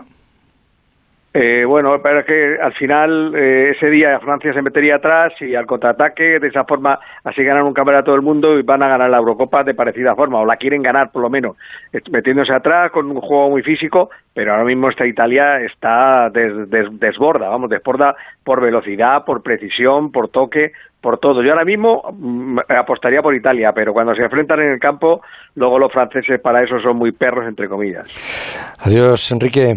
Un abrazo, José Ramón, buenas noches. Gracias, Mario. Un abrazo. Eh, Alfredo Martínez, Barcelona, buenas noches. ¿Qué tal? Buenas noches, José Ramón. A ver, cuéntame, Alfredo, que te he visto entusiasmado que se ha parecido Jan Laporta hoy a sus discípulos. Sobre todo porque me ha llamado la atención la sinceridad con la, con la que ha hablado, el realismo, ¿no? No ha vendido motos, ha dicho, bueno, sí, yo creo que va a continuar Leo Messi, sobre todo porque era en un acto de presentación de un eh, reportaje de un documental, Messi el décimo arte, en el que las preguntas iban solo sobre el documental, pero evidentemente iban sobre el futuro de Leo Messi. Y él por primera vez ha reconocido que está convencido, que cree que que va a seguir, pero también ha hablado de los clubes Estado, de las ofertas que van a llegar, del fair play financiero. Ha reconocido que, ojo, el Barcelona tiene un problema gravísimo con este tema económico y explicaba así un poco las sensaciones que tenía en torno al futuro de los Messi, que tampoco lo daba 100% convencido. Escucha. Yo creo que, que sí, que yo de ellos me iría preparando, porque estoy convencido que Leo continuará ah, ganando y compitiendo con el Barça. En un momento determinado si, digamos, todo este trabajo que se está haciendo, pues no acabara a satisfacción de todos, de todos, es, él, nosotros, que queremos un equipo competitivo, entonces me alegraría por él, porque sé que tiene alternativas. Pero, y a veces, claro, estas alternativas también, no, no te creas que, imagino que no están parados, también presionan, ¿no? y sabes, que el, proceso para fichar en las situaciones en las que estamos mm, requiere paciencia. No es decir, mira, ¿sabes qué? Quiero este jugador, hago una oferta, la negocio y acabo pues, pactando un precio. Esto hay que encajar más cosas. No es tan rápido como eso. Y además tenemos a otros clubes que tienen, clubes Estado, que tienen la posibilidad de de machear operaciones en las que estamos nosotros pagando más dinero. Fíjate, José Ramón, que en otros estados son el, son el PSG, el City, eh, es a lo que pero se refiere. La, amenaza, la amenaza es el PSG, José Ramón. El sí, PSG, llaman clubes estados, que se fue como el, el, adjetivo que propuso Javier Tebas, a los clubes que tienen a los jeques, a los emiratos, eh, ya sea Qatar, ya sea Doha, ya sea lo que, mm, por detrás, ¿no? Y que tienen inyección económica que les permite un presupuesto superior y unas cantidades que no puede pagar nadie, ¿no? Porque incluso recordarás que hubo amenaza de sanción al Paris Saint-Germain y al final no se le sancionó. Que supuestamente todo eso está mm, prohibido por la ley del, del, play, del, fair play, financiero, ¿no? Que te dicen que tú no puedes gastar más de lo que, de lo que produces. Pero claro, mm, te pueden decir, no, es que, eh, que, estaba prohibido. Tú puedes decir, no, es que yo anuncio aquí Emiratos Árabes y, y, y, por la publicidad me dan no sé cuánto, que es una manera de producir también, ¿no? Pero dicen, no, no, es que eso no, a lo mejor, no lo produce usted, lo produce el país que representa que quieren, mm, eh, eh, de alguna manera, doparle económicamente, ¿no? O, puedes pagar a un jugador como embajador de Qatar y indirectamente le das un dinero, una inyección económica y vulnerar todo eso. O sea, que fórmulas tienen, todas las que quieran, para realizarlo. Lo que, lo que también me llamó la atención de las declaraciones que ha dicho Laporta que en el tema económico Messi lo ha puesto muy fácil. O sea que él eh, asume que ya ha aceptado las condiciones económicas que le ofrece el Barcelona, que son de ingeniería financiera, ¿eh? es decir, repartirlo en 10 años, no cargarlo, porque insiste en que después del fair play financiero no pueden salir de ahí. De tal manera que ha llegado a confesar que el Barcelona este año apenas va a fichar jugadores salvo con trueques. Dice, no tenemos dinero y entonces habrá lo que es permutas eh, de un jugador con un jugador. Se está hablando mucho del Manchester City, a lo mejor de Imeric Laporte, de otra serie de futbolistas como Bernardo Silva que le interesan al Barcelona que Sergi Roberto podría manchar al Manchester City, que Dembélé, etcétera, etcétera. Lo cierto es que el Barcelona está tratando de cerrar poco a poco a futbolistas a coste cero y uno de ellos muy cercano, muy cercano, hoy lo ha reconocido incluso Ronald Koeman en el 50 aniversario del Groningen ha dicho, bueno, está muy cerca aunque no está firmado. Y el propio Memphis Depay, que sería el cuarto futbolista que ficha el Barcelona en la concentración de la selección holandesa, hoy atendido a los medios de comunicación y en la primera respuesta deja bastante bastante meridiano que se ve casi en el Barça. Todo el mundo sabe que llevo un tiempo vinculado al Barça y quiero jugar para Ronald Koeman. Esperen y luego llegarán las noticias. Todo el mundo sabe que hay conversaciones y creo que pronto tendremos noticias en este sentido. Hay que esperar, pero diría que en breve podremos saber algo definitivo. Bueno, si no hay eh, revés de última hora, Memphis Depay, que a mí me parece una muy buena incorporación, sería el cuarto fichaje del Barcelona y se podría anunciar a lo largo de esta semana, pero están, como se dice, con los últimos flecos. Y al margen de todo ello, te comento, muy buena noticia. que te pregunte, eh, ¿tenéis, tenéis eh, equipos que, se pueden hacer cargo luego de gente que, que, tiene que soltar lastre, como un, un Tití o, o, Cutiño? y sobre todo, que, hay. no hay, ¿no? No hay, la verdad es ¿sabes qué pasa? Que el problema que tiene este equipo son las fichas tan altas que tienen los jugadores. Es decir, un Tití tiene dos años firmados y garantizados a 12 millones de euros. ¿Cuántos equipos del mundo pueden pagar esas cantidades? Y más con un jugador que sabes que no es ni titular en su equipo, que ha jugado apenas 5 o 6 partidos esta temporada. Os vendría bien, por ejemplo, que de Cham os luciese un poquito de Embelé en la Europa. Hombre, pues sí, la verdad es que sí, pero, lo tiene ahí en el banquillo, no lo saca, entonces no, no lo vais a poder vender. Es francés, pero no es tonto. No, no, yo creo que Dembélé no tiene casi ninguna opción. Fíjate que Laporte no ha entrado entre los centrales de la selección francesa. Eh, un titino está en la Eurocopa, por cierto. O sea que por mucho que lo intentara es que no ha entrado ni en la convocatoria. Y es un, jugador. Un tití vais a tener que venderle como buen muchacho o alguna cosa, que decir que es listo para los recados o cosas así, pero pero si no... No, pero fíjate, Pjanic, José Ramón Pjanic, ahora que eh, se dice que la Juventus podría interesarse de nuevo, es un futbolista también con otra ficha. Cobra lo mismo que Busquets y Pjanic no ha jugado apenas esta temporada. Dicen que la Juve quiere recuperarle y ahí sí podría ser una operación interesante, pero como él tiene a jugadores, incluso Lenglen, me atrevería a decir, Bright White y los que no, no consiga renovar, como Dembélé. Si Dembélé no renueva, el Barcelona lo quiere vender. Coutinho, que dicen que hay un equipo inglés que podría intentarle fichar del el Leicester para un futbolista que tiene, creo que son 17 millones de fichas. Son, son cantidades escandalosas que prácticamente no paga nadie en el mundo del fútbol. Y ese es el primer problema. Y por eso se está frenando el fichaje de Depay, por eso se está frenando la renovación de Messi, porque si Tebas aprieta con el fair play financiero al Barcelona, va a tener apuros para confeccionar una plantilla con cara y ojos importantes ¿eh? Alfredo, te dejo, que tengo mucha prisa. Hasta mañana. Te, cuento muy rápidamente. Se va a confirmar mañana City, Manchester City jugará contra el Barcelona a beneficio de la ELA y como homenaje a Juan Carlos Unzué en el próximo mes de agosto. Y mañana, casi con total seguridad, será oficial Sergi Barjuan, nuevo entrenador del Barça B. Un abrazo, José Ramón. Hasta mañana. El transistor. Onda Cero. Me muero de ganas por compartir kilómetros contigo, por recorrer el mismo camino y descubrir nuevos lugares juntos. Sé que soy tu coche perfecto. En Spoticar encontrarás vehículos de ocasión de todas las marcas con hasta tres años de garantía. Disponibles online o en tu concesionario más cercano. Spoticar, a nuestros coches ya solo les faltas tú. ¿Tu hijo saca malas notas? ¿Se despista con facilidad? Prueba con The Memory Studio. The Memory contiene vitamina B5 que contribuye al rendimiento intelectual normal. En exámenes, The Memory Studio, de Pharma OTC. Dos de croquetas. Esta es Pili del bar Pili y hace las mejores croquetas del barrio, pero se ha tenido que reinventar y ahora también las hace para llevar. Y es que todos hemos cambiado también en Naturgy. Por eso en estos tiempos difíciles seguimos ofreciendo facilidades de pago y te asesoramos en eficiencia energética para ayudar a que tu negocio siga adelante. Descubre nuestras soluciones en naturgy.es. Estamos en esta situación porque yo cometí un crimen. La mayor superproducción de la última década. Si estamos juntos, lo superaremos todo. Por fin llega Tierra Amarga. Muy pronto en Antena 3. La tele abierta.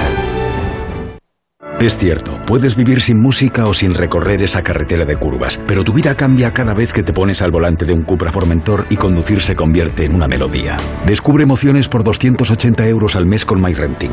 Entrada 8.175 euros. También con versiones híbridas enchufables. Conduce diferente. Infórmate en cupraofficial.es. Toma Energisil Vigor. Energisil con maca contribuye a estimular el deseo sexual. Recuerda, energía masculina, Energisil Vigor. Onda Cero. José Ramón de la Morena. Este domingo a las 9 de la noche en Girona, en ese estadio de Montilivi, el Girona se juega con el Rayo un puesto, el único que queda allá en la primera división de la próxima temporada.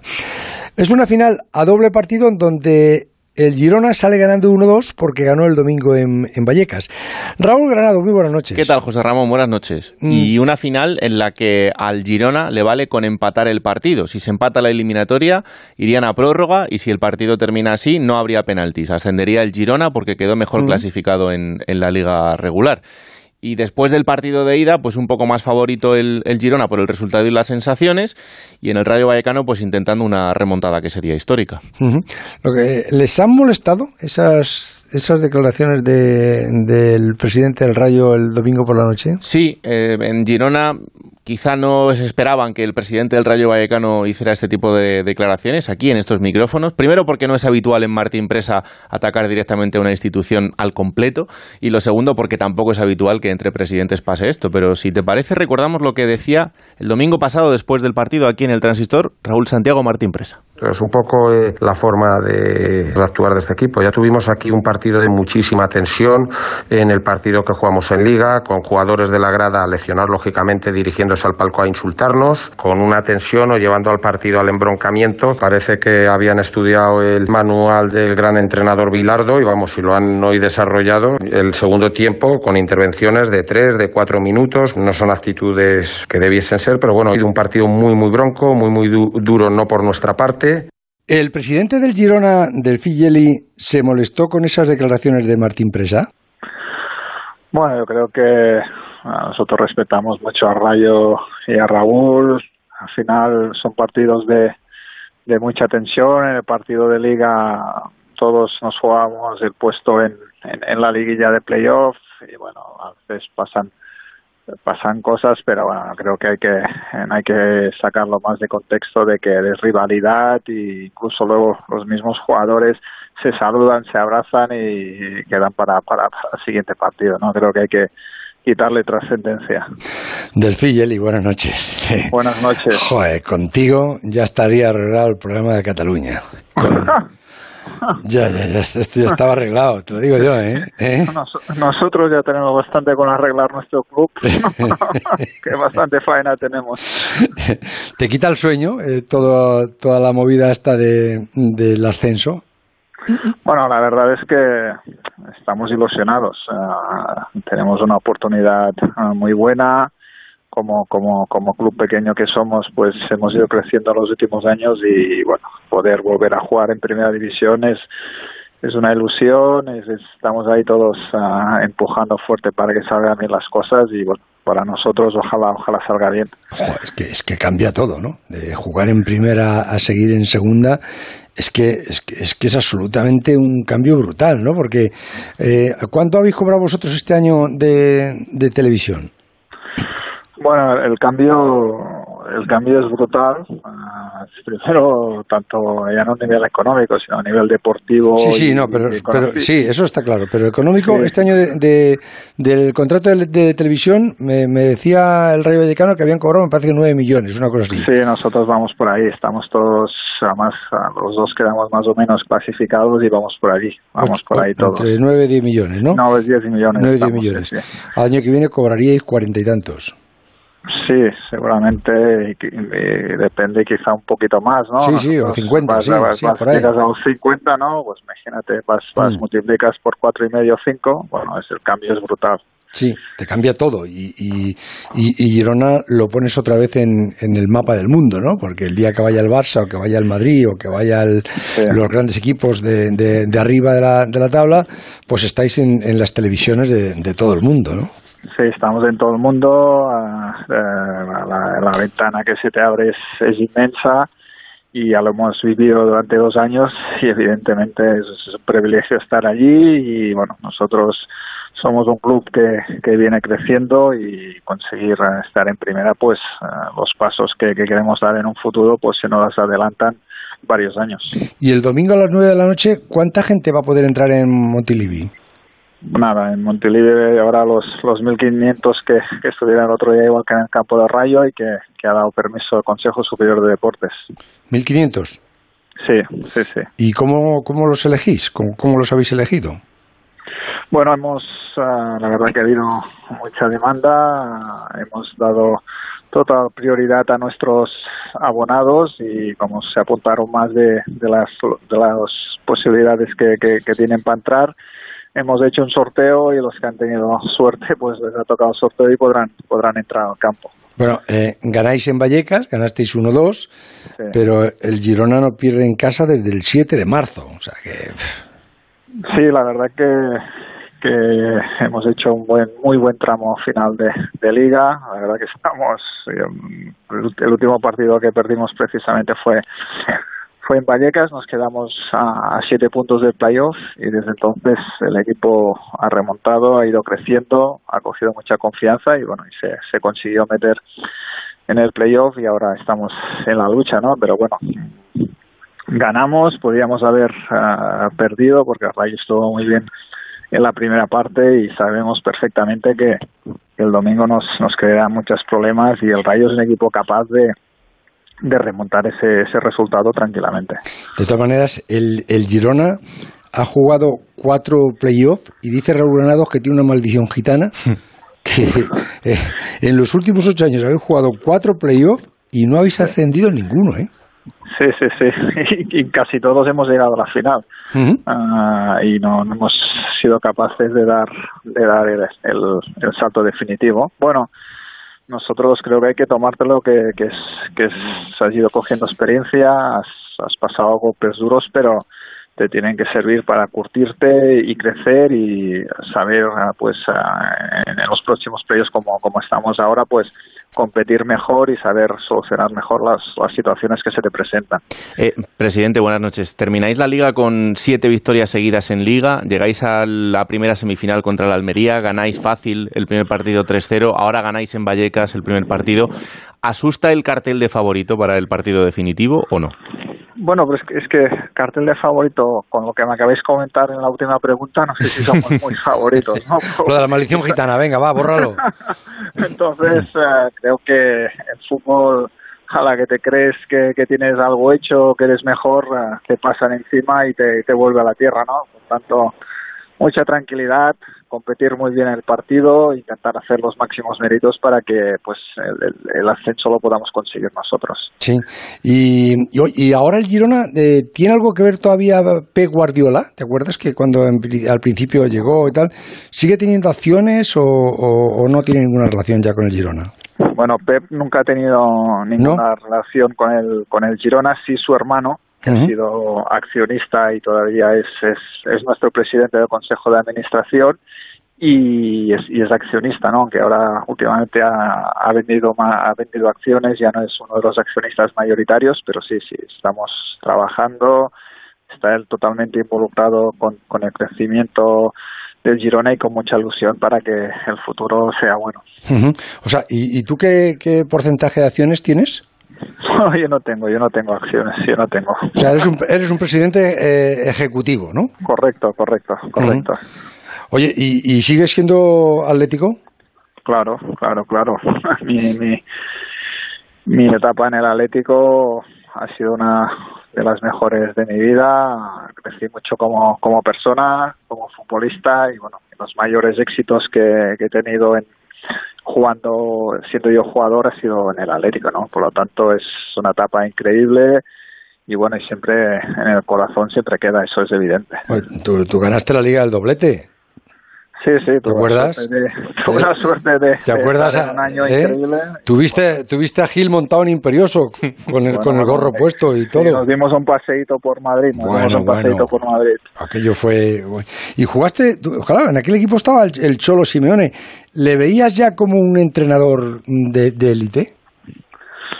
Bueno, el Cholo hablaba de fútbol desde que se despertaba hasta que se iba a dormir, ¿no? Por lo tanto, eh, era bastante eh, plausible que, que podía ser entrenador. Eso de élite o no, las ganas y la ambición que, que tiene el Cholo la, la tienen pocas personas, ¿no? Y la verdad que él ha sabido, pues, prepararse muy bien, estudiar detenidamente todos los sistemas de juego y, y la verdad que está haciendo cosas increíbles con el Atlético, ¿no? Cosa que, que, que, me alegro un montón. Si te pregunto que si tienes preparado algo para si subís a primera, me vas a decir que no tienes preparado nada. Yo no tengo preparado eh. nada y, y, y, no quiero saber nada. Que, no quiero saber nada porque ya, ya, ya tengo experiencias que no, me gusta repetir. Jelly, presidente, me alegro muchísimo eh, saludarte. Un abrazo muy fuerte. Buenas noches. Un abrazo para vosotros. Hasta luego, gracias. El transistor. José Ramón de la Morena. Onda Cero. Este anuncio dura 25 segundos. En la mitad de tiempo voy a contarte que ahora puedes llevarte un Volkswagen por la mitad de la cuota hasta el 2022 con MyRenting. Y ahora tienes la otra mitad del tiempo para imaginarte todo lo que puedes hacer este verano con tu Volkswagen nuevo y la otra mitad de la cuota. ¿Ya lo has pensado? Consulta condiciones en Volkswagen.es. Volkswagen. Te vamos a dar los dos mejores consejos para estar siempre en forma. Uno y dos, uno y dos, uno y dos. Apúntate al mejor gimnasio del mundo. Caminar por tu ciudad con Callahan Adaptation, el primer zapato que se adapta al pie y a tu forma de caminar. Fabricados en España por expertos artesanos y a la venta en las mejores zapaterías y en callahan.es. Callahan Adaptation, se adapta al pie, se adapta a ti. Estamos cada vez más cerca de la meta, aunque creas que ya no quedan fuerzas. Es momento de coger impulso para seguir adelante hacia el sprint final. Los próximos 19 y 20 de junio vuelve la carrera virtual Ponle Freno de la mano de Fundación AXA y con el patrocinio de CGA Red de Talleres. Inscríbete en ponlefreno.com, descarga la app y a correr. Toda la recaudación irá destinada a las víctimas de accidentes de tráfico. Carrera virtual Ponle Freno, porque correr salva vidas. Ponle Freno y Fundación AXA, juntos por la seguridad vial. Me muero de ganas por compartir kilómetros contigo, por recorrer el mismo camino y descubrir nuevos lugares juntos. Sé que soy tu coche perfecto. En Spoticar encontrarás vehículos de ocasión de todas las marcas con hasta tres años de garantía. Disponibles online o en tu concesionario más cercano. Spoticar, a nuestros coches ya solo les faltas tú. Toma Energisil Vigor. Energisil con maca contribuye a estimular el deseo sexual. Recuerda, energía masculina, Energisil Vigor. En Onda Cero seguimos en el transistor. José Ramón de la Morena. Esta mañana, en el Salón de Actos de la Universidad Camilo José Cela de Madrid, José Jaumbrados ha anunciado su retirada del balonmano a sus 49 años. Estaba jugando en el Balonmano Guadalajara, que es el equipo de la Liga Sobal que, esta temporada ha descendido. Eh, Hombrados es el jugador que más partidos ha disputado en, la Liga Sobal de Balonmano. Ha llegado a jugar 30 temporadas como profesional.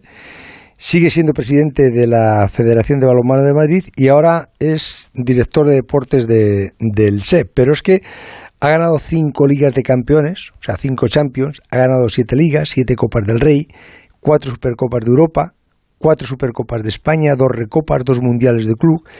Con la selección española ha llegado a ser internacional 260 veces, ha sido campeón del mundo en el 2005, consiguió la medalla de bronce en los Juegos de Atlanta, en, en los de Pekín, en el Mundial de 2011, subcampeón de Europa en el 96 y en el 2006. José Jombrados, maestro, buenas noches. Hola, buenas noches. Cuando uno tiene un currículum así, se le dice maestro. bueno, pues, más que pues portero. nada, un placer, un placer, un ¿Eh? placer que, me llame maestro, así, los toreros. Así que tú también te vas.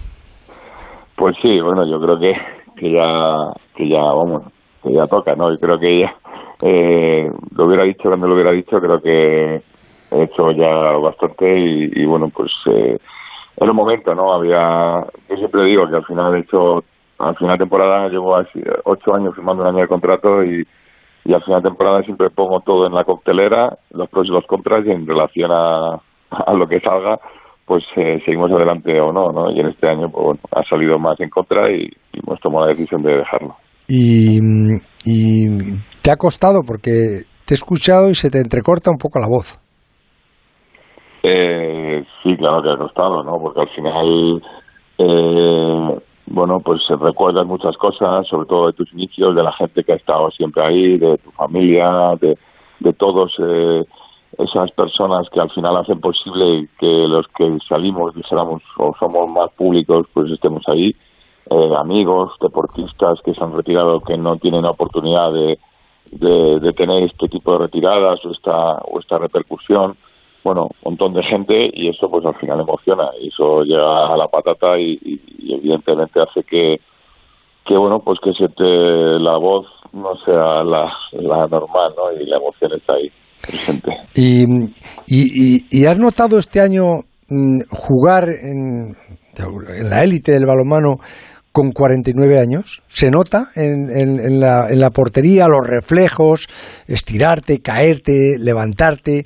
Eh, ¿Ha habido algún momento que has dicho, joder, esto, esto ya no es lo que era?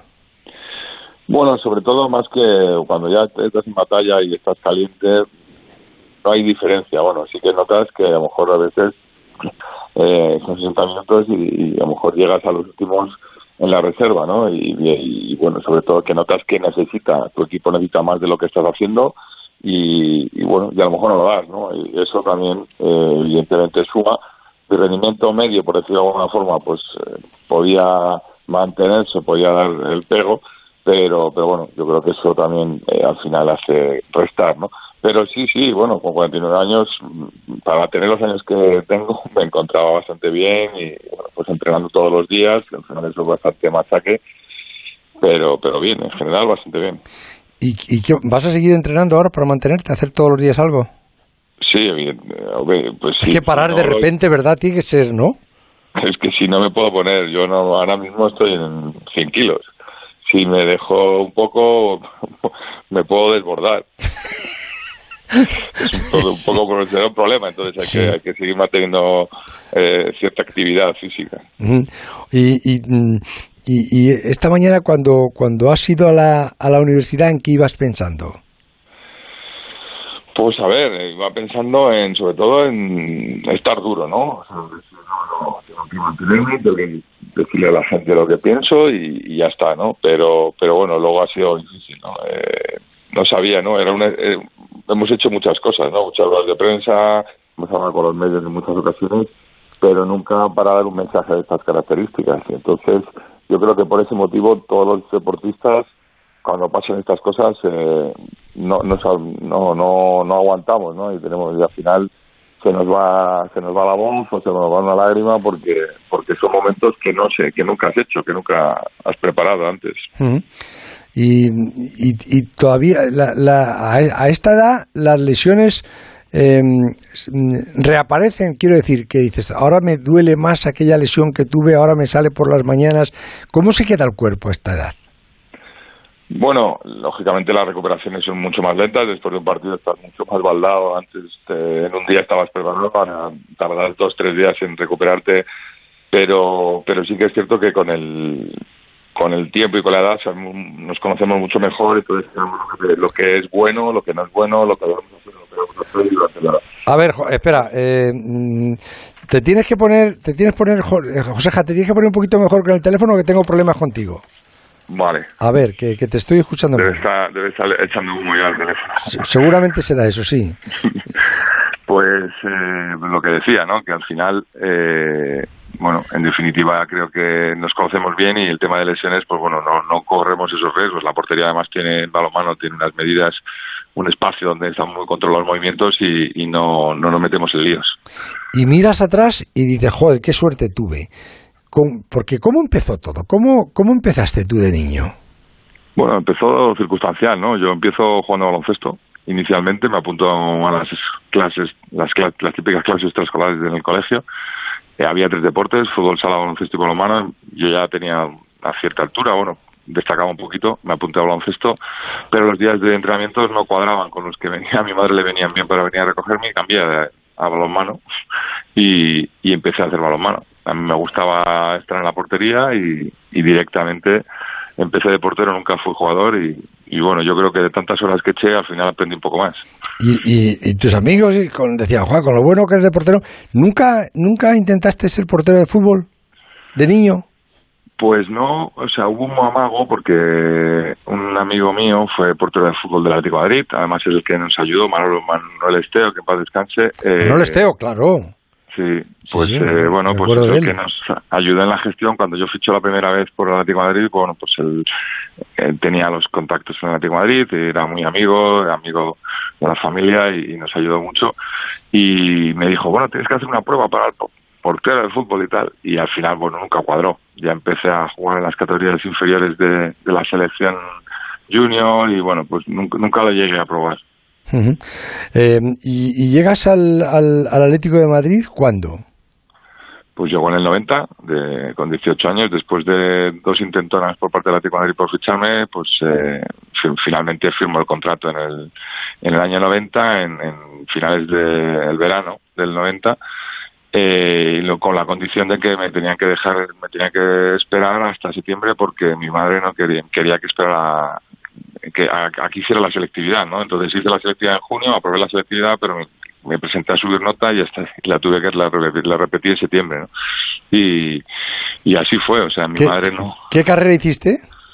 Bueno, empecé con ingeniería técnica, informática y sistemas y bueno, pues luego por los diferentes motivos de trasiego, pues tuve que cambiar, hice económicas, después, bueno, una vida también larga también de, un sitio para otro. ¿Y, y luego ¿qué, carrera terminaste? No, no llegué a acabar ni, ninguna de las dos carreras, eh, hice luego tres máster y bueno, pues ahí, ahí está la formación, de alguna manera, pues bueno, completando todo lo que, lo que uno sabía.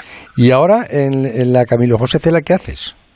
Soy el director de deportes de la institución educativa SEC eh, y bueno, pues tenemos los nueve colegios de la institución, más la Universidad Camilo José Cela, y bueno, pues de alguna manera dirijo la parte institucional de todo el deporte de, los colegios y de, la, y de la universidad. Y de estos 30 mm, años, ¿el mejor recuerdo que, tienes cuál es? Muchos, sí. hay miles, ¿no? Pero bueno, yo creo que, juegos. Sí, medallas de los juegos, las entradas a los estadios en las inauguraciones, eh, bueno, las todas las Champions las recuerdo con especial cariño. Eh, bueno, yo creo que el, Campeonato del Mundo de Túnez puede ser un, año, un punto de inflexión. 2005, ese año fue especial. Nació uno de mis hijos. Eh, bueno, pues al final ese año fue espectacular en la Ciudad Real en cuanto a títulos y, bueno, y luego fuimos campeones del mundo. Eh, bueno, pues el culmen, ¿no? Puede ser un poco el resumen de eh, uno de los grandísimos años de mi carrera, ¿no? ¿Y la, la anécdota que cuentas a tus hijos? ¿De siempre y con quién?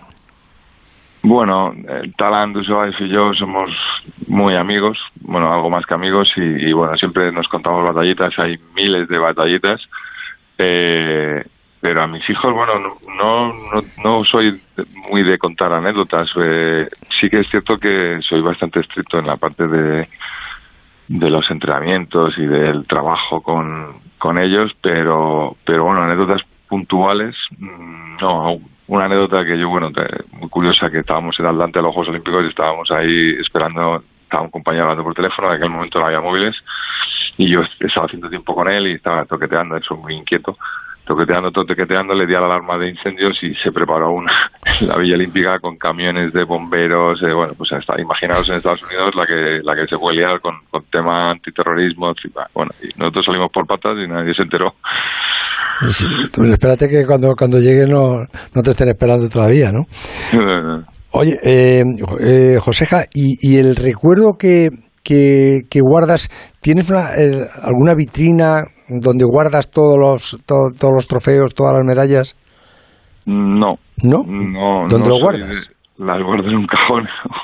eh, las más importantes y luego pues eh, el resto de cosas están en el trastero. O sea que al final no soy de, no tengo tampoco una casa muy grande, pero, pero no soy de tener mis cosas visibles. De hecho, un amigo vino hace poco a casa y dijo, ¿no tienes las medidas colgadas en el salón? Digo, no, están guardadas, no, no. Bueno, no sé, yo creo que lo que está pasado, pasado está y recreándote, recreándote en esos títulos ahora mismo, no, bueno, en fin, al final el, no, no es mi estilo, en fin, no, no, las tengo visibles. Y de, de, las personas que has conocido, todas las personas que has conocido, ¿la que más te impresionó? Buah, es que hay jugadores espectaculares, personas espectaculares, no sé, héroes, para mí son héroes todos. Eh, bueno, los presidentes de los clubes me parecen héroes porque tienen una tarea muy complicada, con un con un trabajo espectacular y siempre, muchas, en la mayoría de las ocasiones, desinteresadamente. Pero bueno, yo creo que Talan, Talan es una persona que me, me impresionó cuando lo conocí. Luego fuimos grandes amigos, ahora como, somos como hermanos, pero sí que fue una persona que, que tiene un, no sé, es algo muy especial, ¿no? Eh, él, su carácter, su forma de ser, su, bueno, es muy particular, pero, pero bueno, es el de los que más me ha marcado y que en su momento, claro, evidentemente me impresionó. Una, una espina que se te quedó clavada es no haber sido presidente de la federación.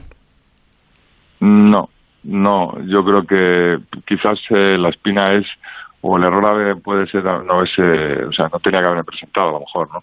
Creo que en mi casa siempre dice mi mujer que las cosas tienen que pasar por algo y, desde que yo, eso fue en el 2013, luego ganamos la Copa Rey con Atlético Madrid y desde entonces eh, he seguido jugando hasta ahora, ¿no? Si hubiera sido presidente, pues no hubiera seguido jugando, hubiera sido otra vida, ¿no? Eh, yo en ese sentido creo que el error, si o espina, si podemos llamarlo de alguna manera, fue quizás no, no debería haberme presentado, fue muy precipitado y bueno, sí que lo hice con todo el cariño y con todas las ganas de poder ayudar y poder intentar mejorar o hacer mi labor dentro del legado que el balonmano me ha dado a mí. Pero, pero Espinita, si acaso, es el no haber podido jugar una final olímpica en, en el 2008 y perder una semifinal frente a Islandia, que no hicimos, hicimos un mal partido. Y bueno, al final conseguimos el bronce, pero la espinita es no haber podido jugar la final olímpica. ¿Volverás a intentarlo, ser presidente? No, no, bueno, ahora mismo no es una cosa que, que tenga en, la cabeza. Ahora mismo me tengo que centrar en, en Madrid, eh, que es donde estoy trabajando como presidente y bueno, con la institución educativa SEC y, en fin, eh, ahora mismo tenemos a, a Paco Vázquez en la Federación Española para tres años más como mínimo y bueno, yo creo que está haciendo un buen trabajo hay que seguir apostando por, por hacer mejoras, por hacer cosas mm, bien en, nuestro deporte, pero nuestro deporte a veces eh, tenemos que estar más unidos de lo que estamos para poder mejorar todos juntos, ¿no? Y en fin, eh, ahora mismo no es un no es un tema que ni me plantee ni a corto ni a medio plazo. José Jambrados, fue una suerte conocerte. Muchas gracias. ¿eh? Muchas gracias. Un abrazo muy fuerte. Buenas noches. Hasta mañana. Chao. El transistor. Onda Cero, Madrid. ¿No crees que es mejor vivir más que vivir con más? Por eso ser nuevo rico es estar abierto a nuevas experiencias y tu dinero a nuevas ideas. Como Renault Bank, la mejor forma de invertir tu dinero para luego invertirlo en ti. Renault Bank, si es bueno para ti, ¿por qué no? Renault Bank, una marca comercial de RCI Bank. Soy Eduardo Molet.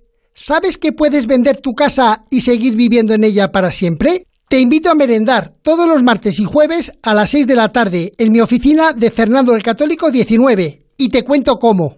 Reserva ya tu merienda en el 658 60 60 60 y vive tranquilo. En ocasiones veo ofertas 2x1. Sí, dos gafas graduadas de marca con antirreflejante por solo 79 euros. Infórmate en soloptical.com. Teletrabajando desde casa. ¿Ya echas de menos el confort de tu lugar de trabajo habitual? Llévate la comodidad y ergonomía de tu oficina. Por un día, una semana, un mes, un año.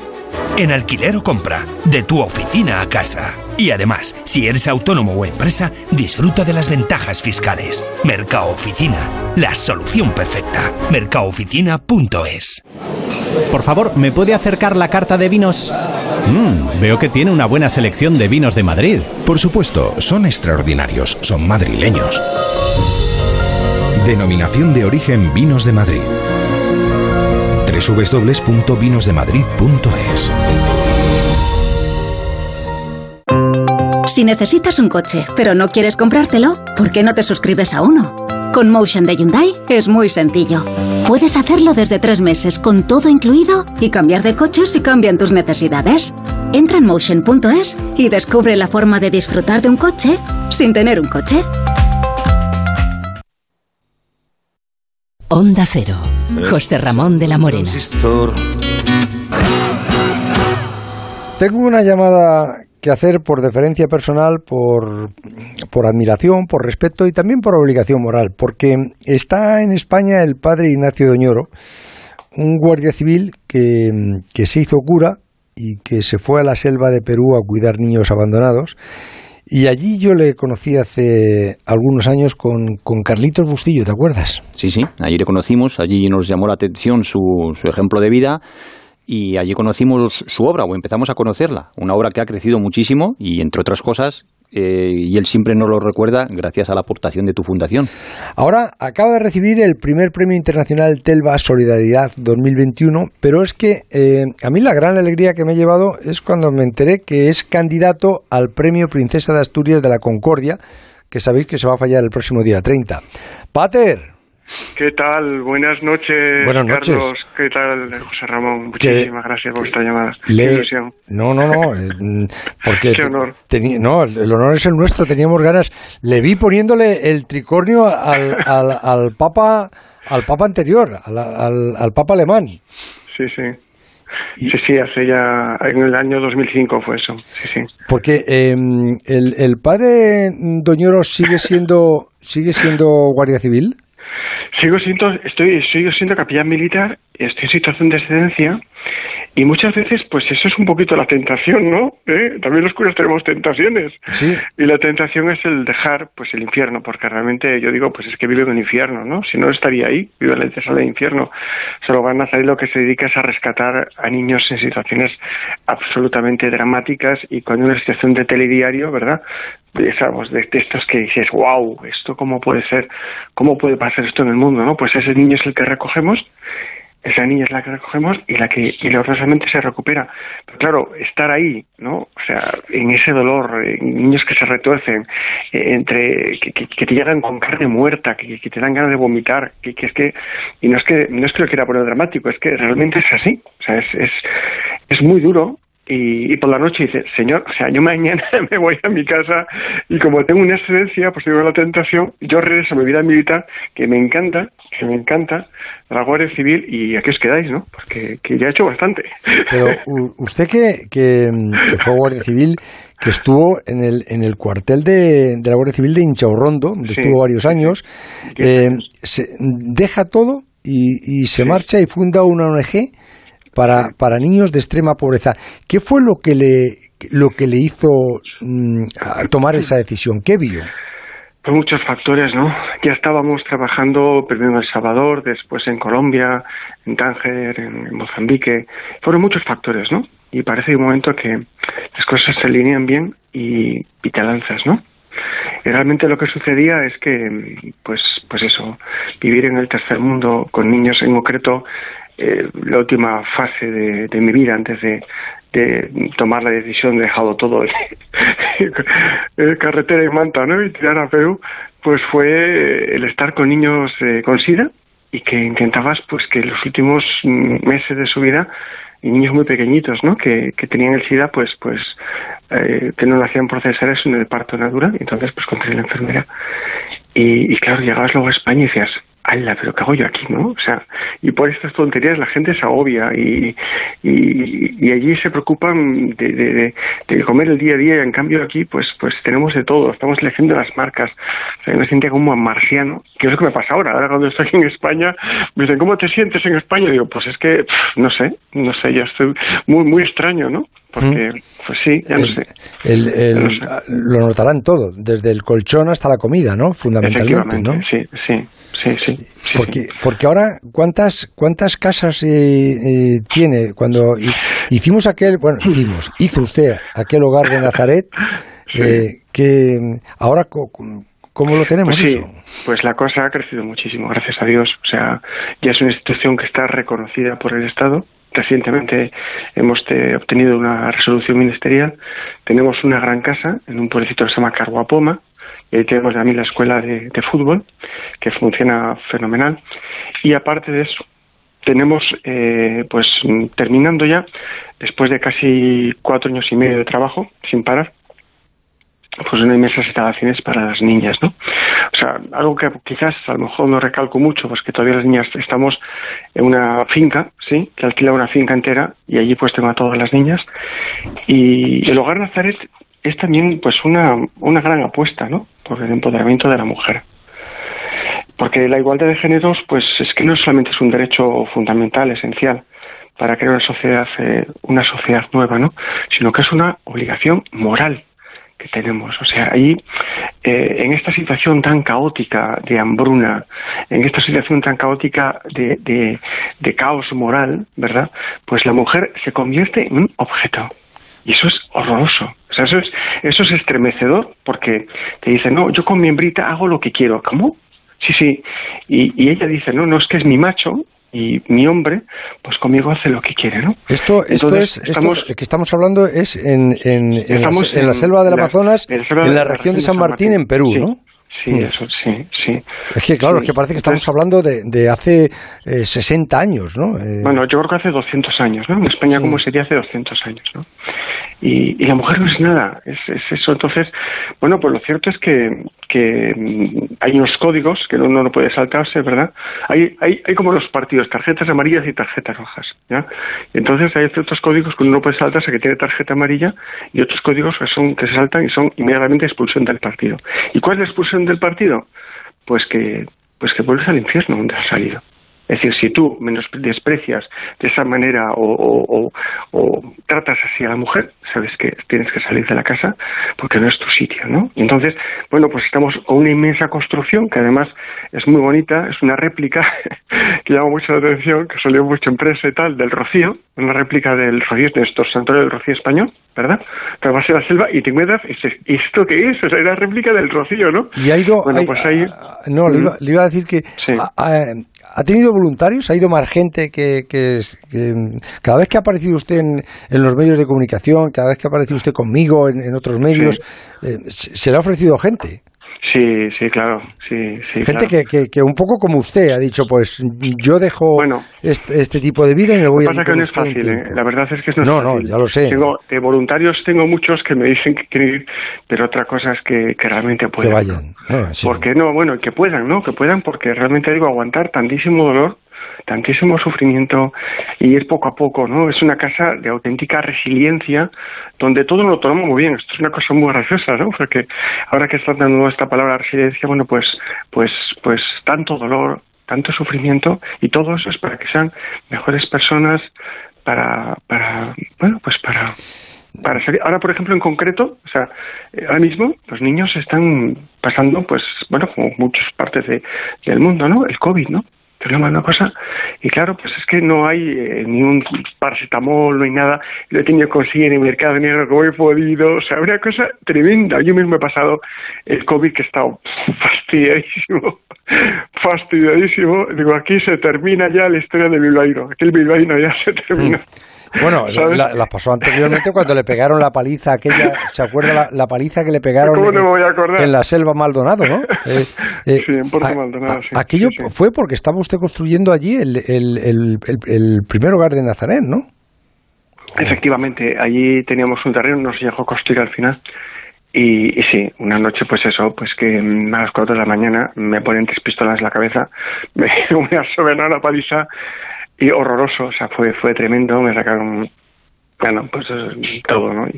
Y, gracias a Dios, pues, pues milagrosamente, porque no tuvo aquí explicación, la policía nunca lo entendió, pues milagrosamente no me remataron, ¿ya?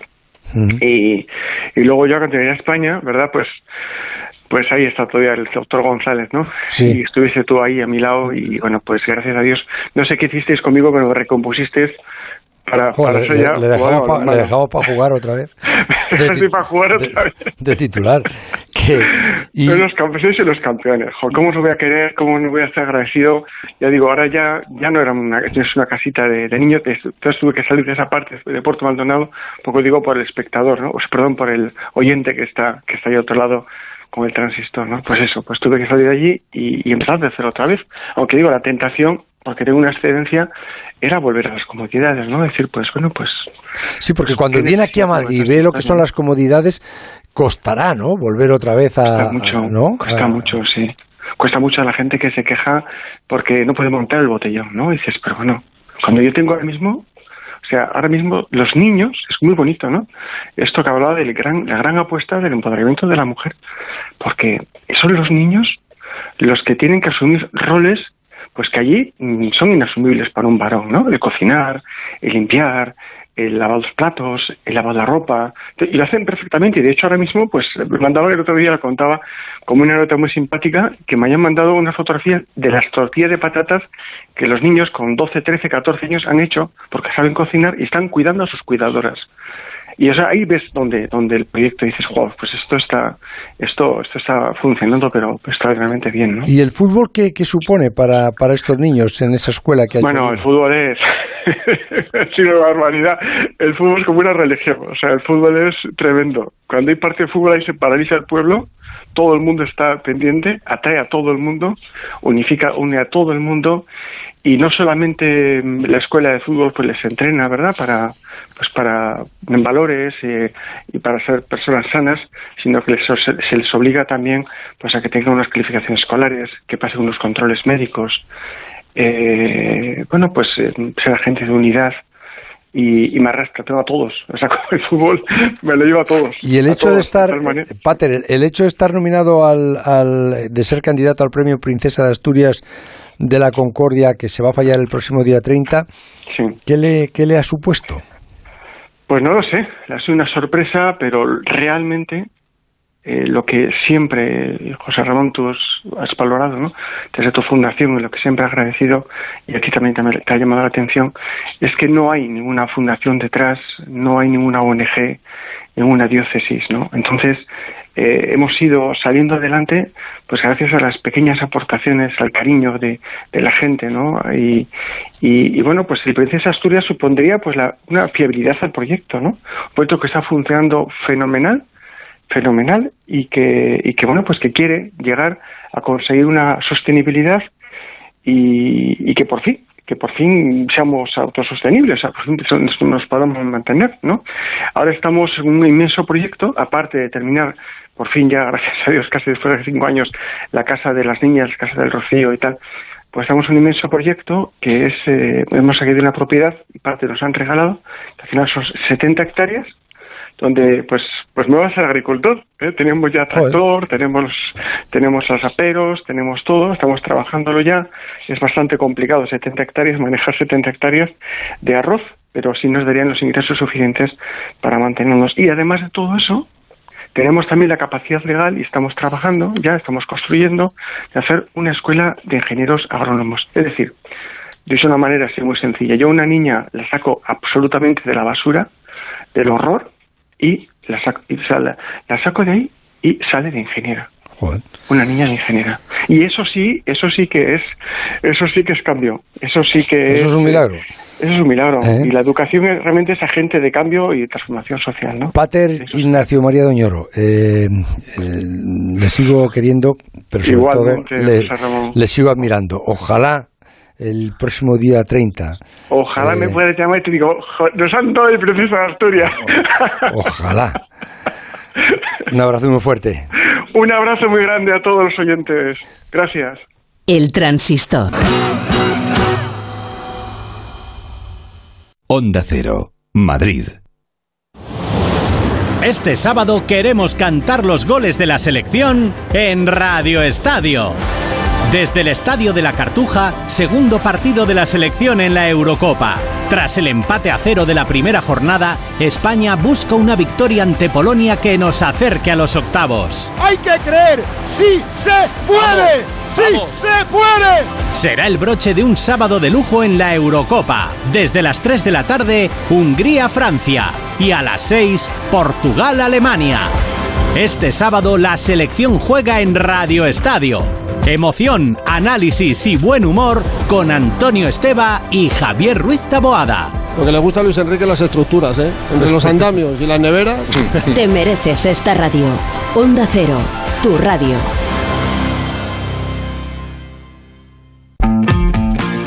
Tarde, en la Brújula de Madrid, todo lo que sucede en tu comunidad. Datos actualizados, entrevistas a los responsables de cada sector para conocer la situación real y las medidas adoptadas. Y la voz de los ciudadanos. David del Cura te cuenta y te escucha.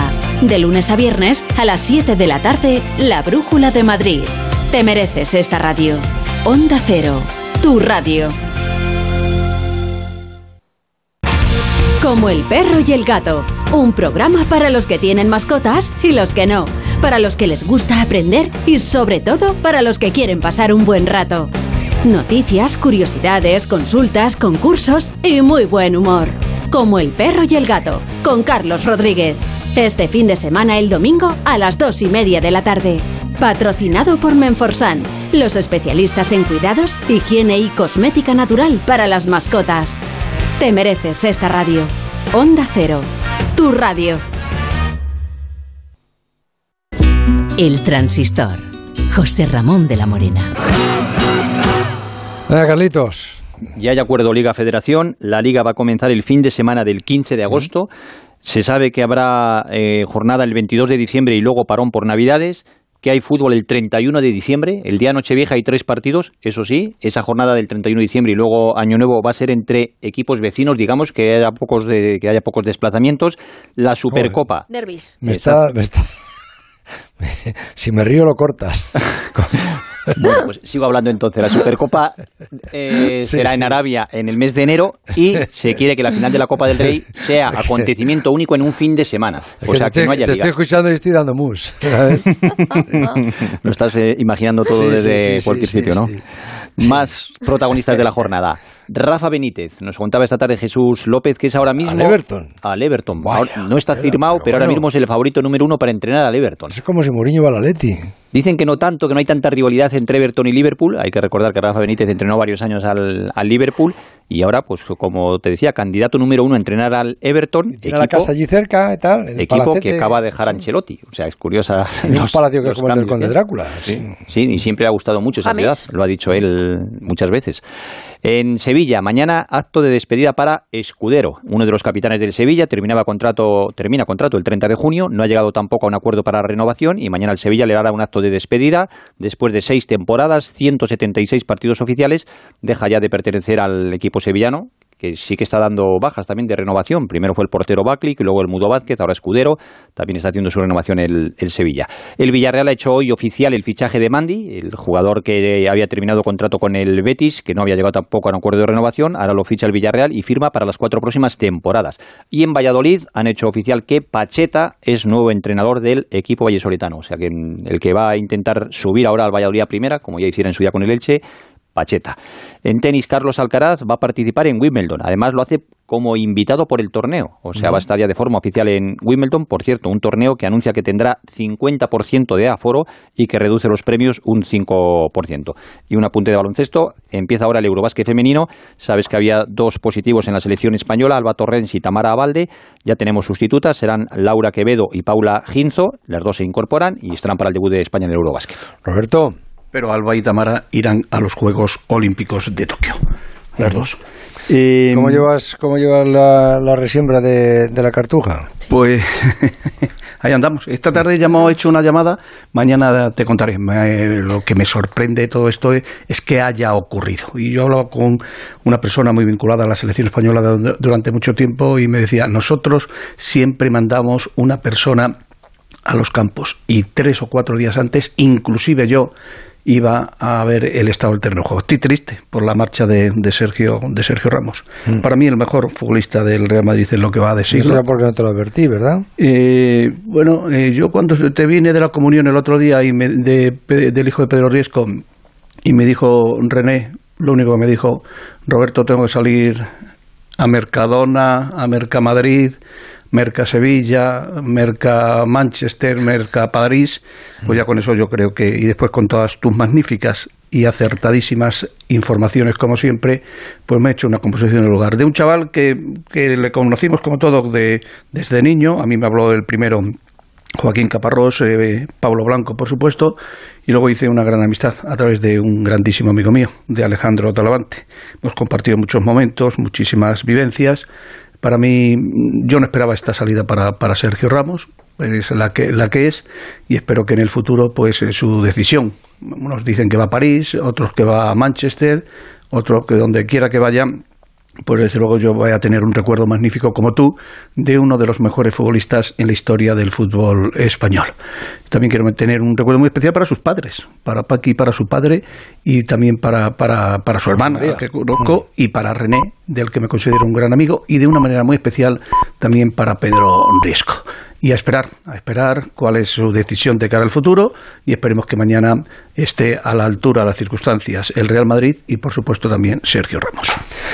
Mañana, mañana más. Eh, Un abrazo, José Ramón. Raúl, ¿qué nos han dicho en las redes sociales? Pues les hemos preguntado si les parece acertada la salida de Sergio Ramos del Real Madrid. Al 42% sí le parece acertada, al 28% no, al 30% restante le da igual.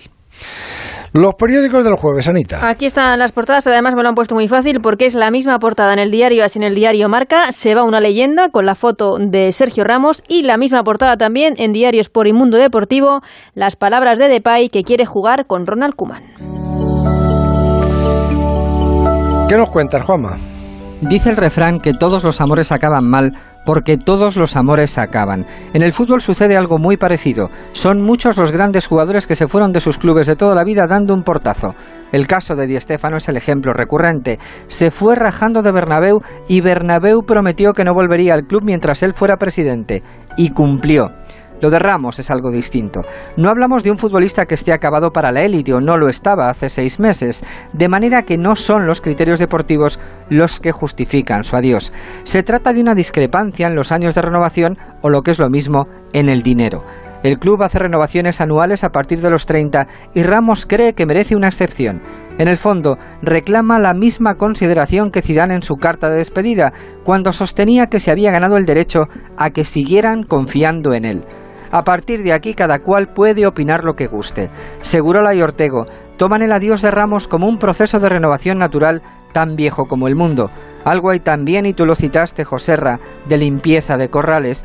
Hay jugadores tan grandes que hacen sombra a otros buenos futbolistas. De lo que habría que abstenerse es de los reproches tan habituales en las redes sociales. A Ramos no se le puede echar nada en cara, más bien todo lo contrario.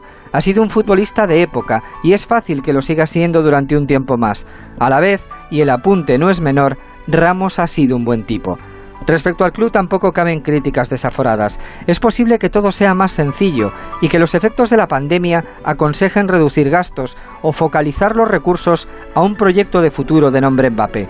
Lo importante es que las dos partes ganaron mientras duró la relación y no hablo de dinero, sino de ese concepto tan difuso que llamamos gloria. Buenas noches. Me voy feliz esta noche, porque la noche que amenazaba tormenta ha finalizado con el nacimiento de una nueva vida. Esta noche ha nacido Lucía Pidal, la hija de Edu Pidal. No sabéis cómo me alegro. Felicidades, Cata. Un beso muy fuerte. Hasta mañana.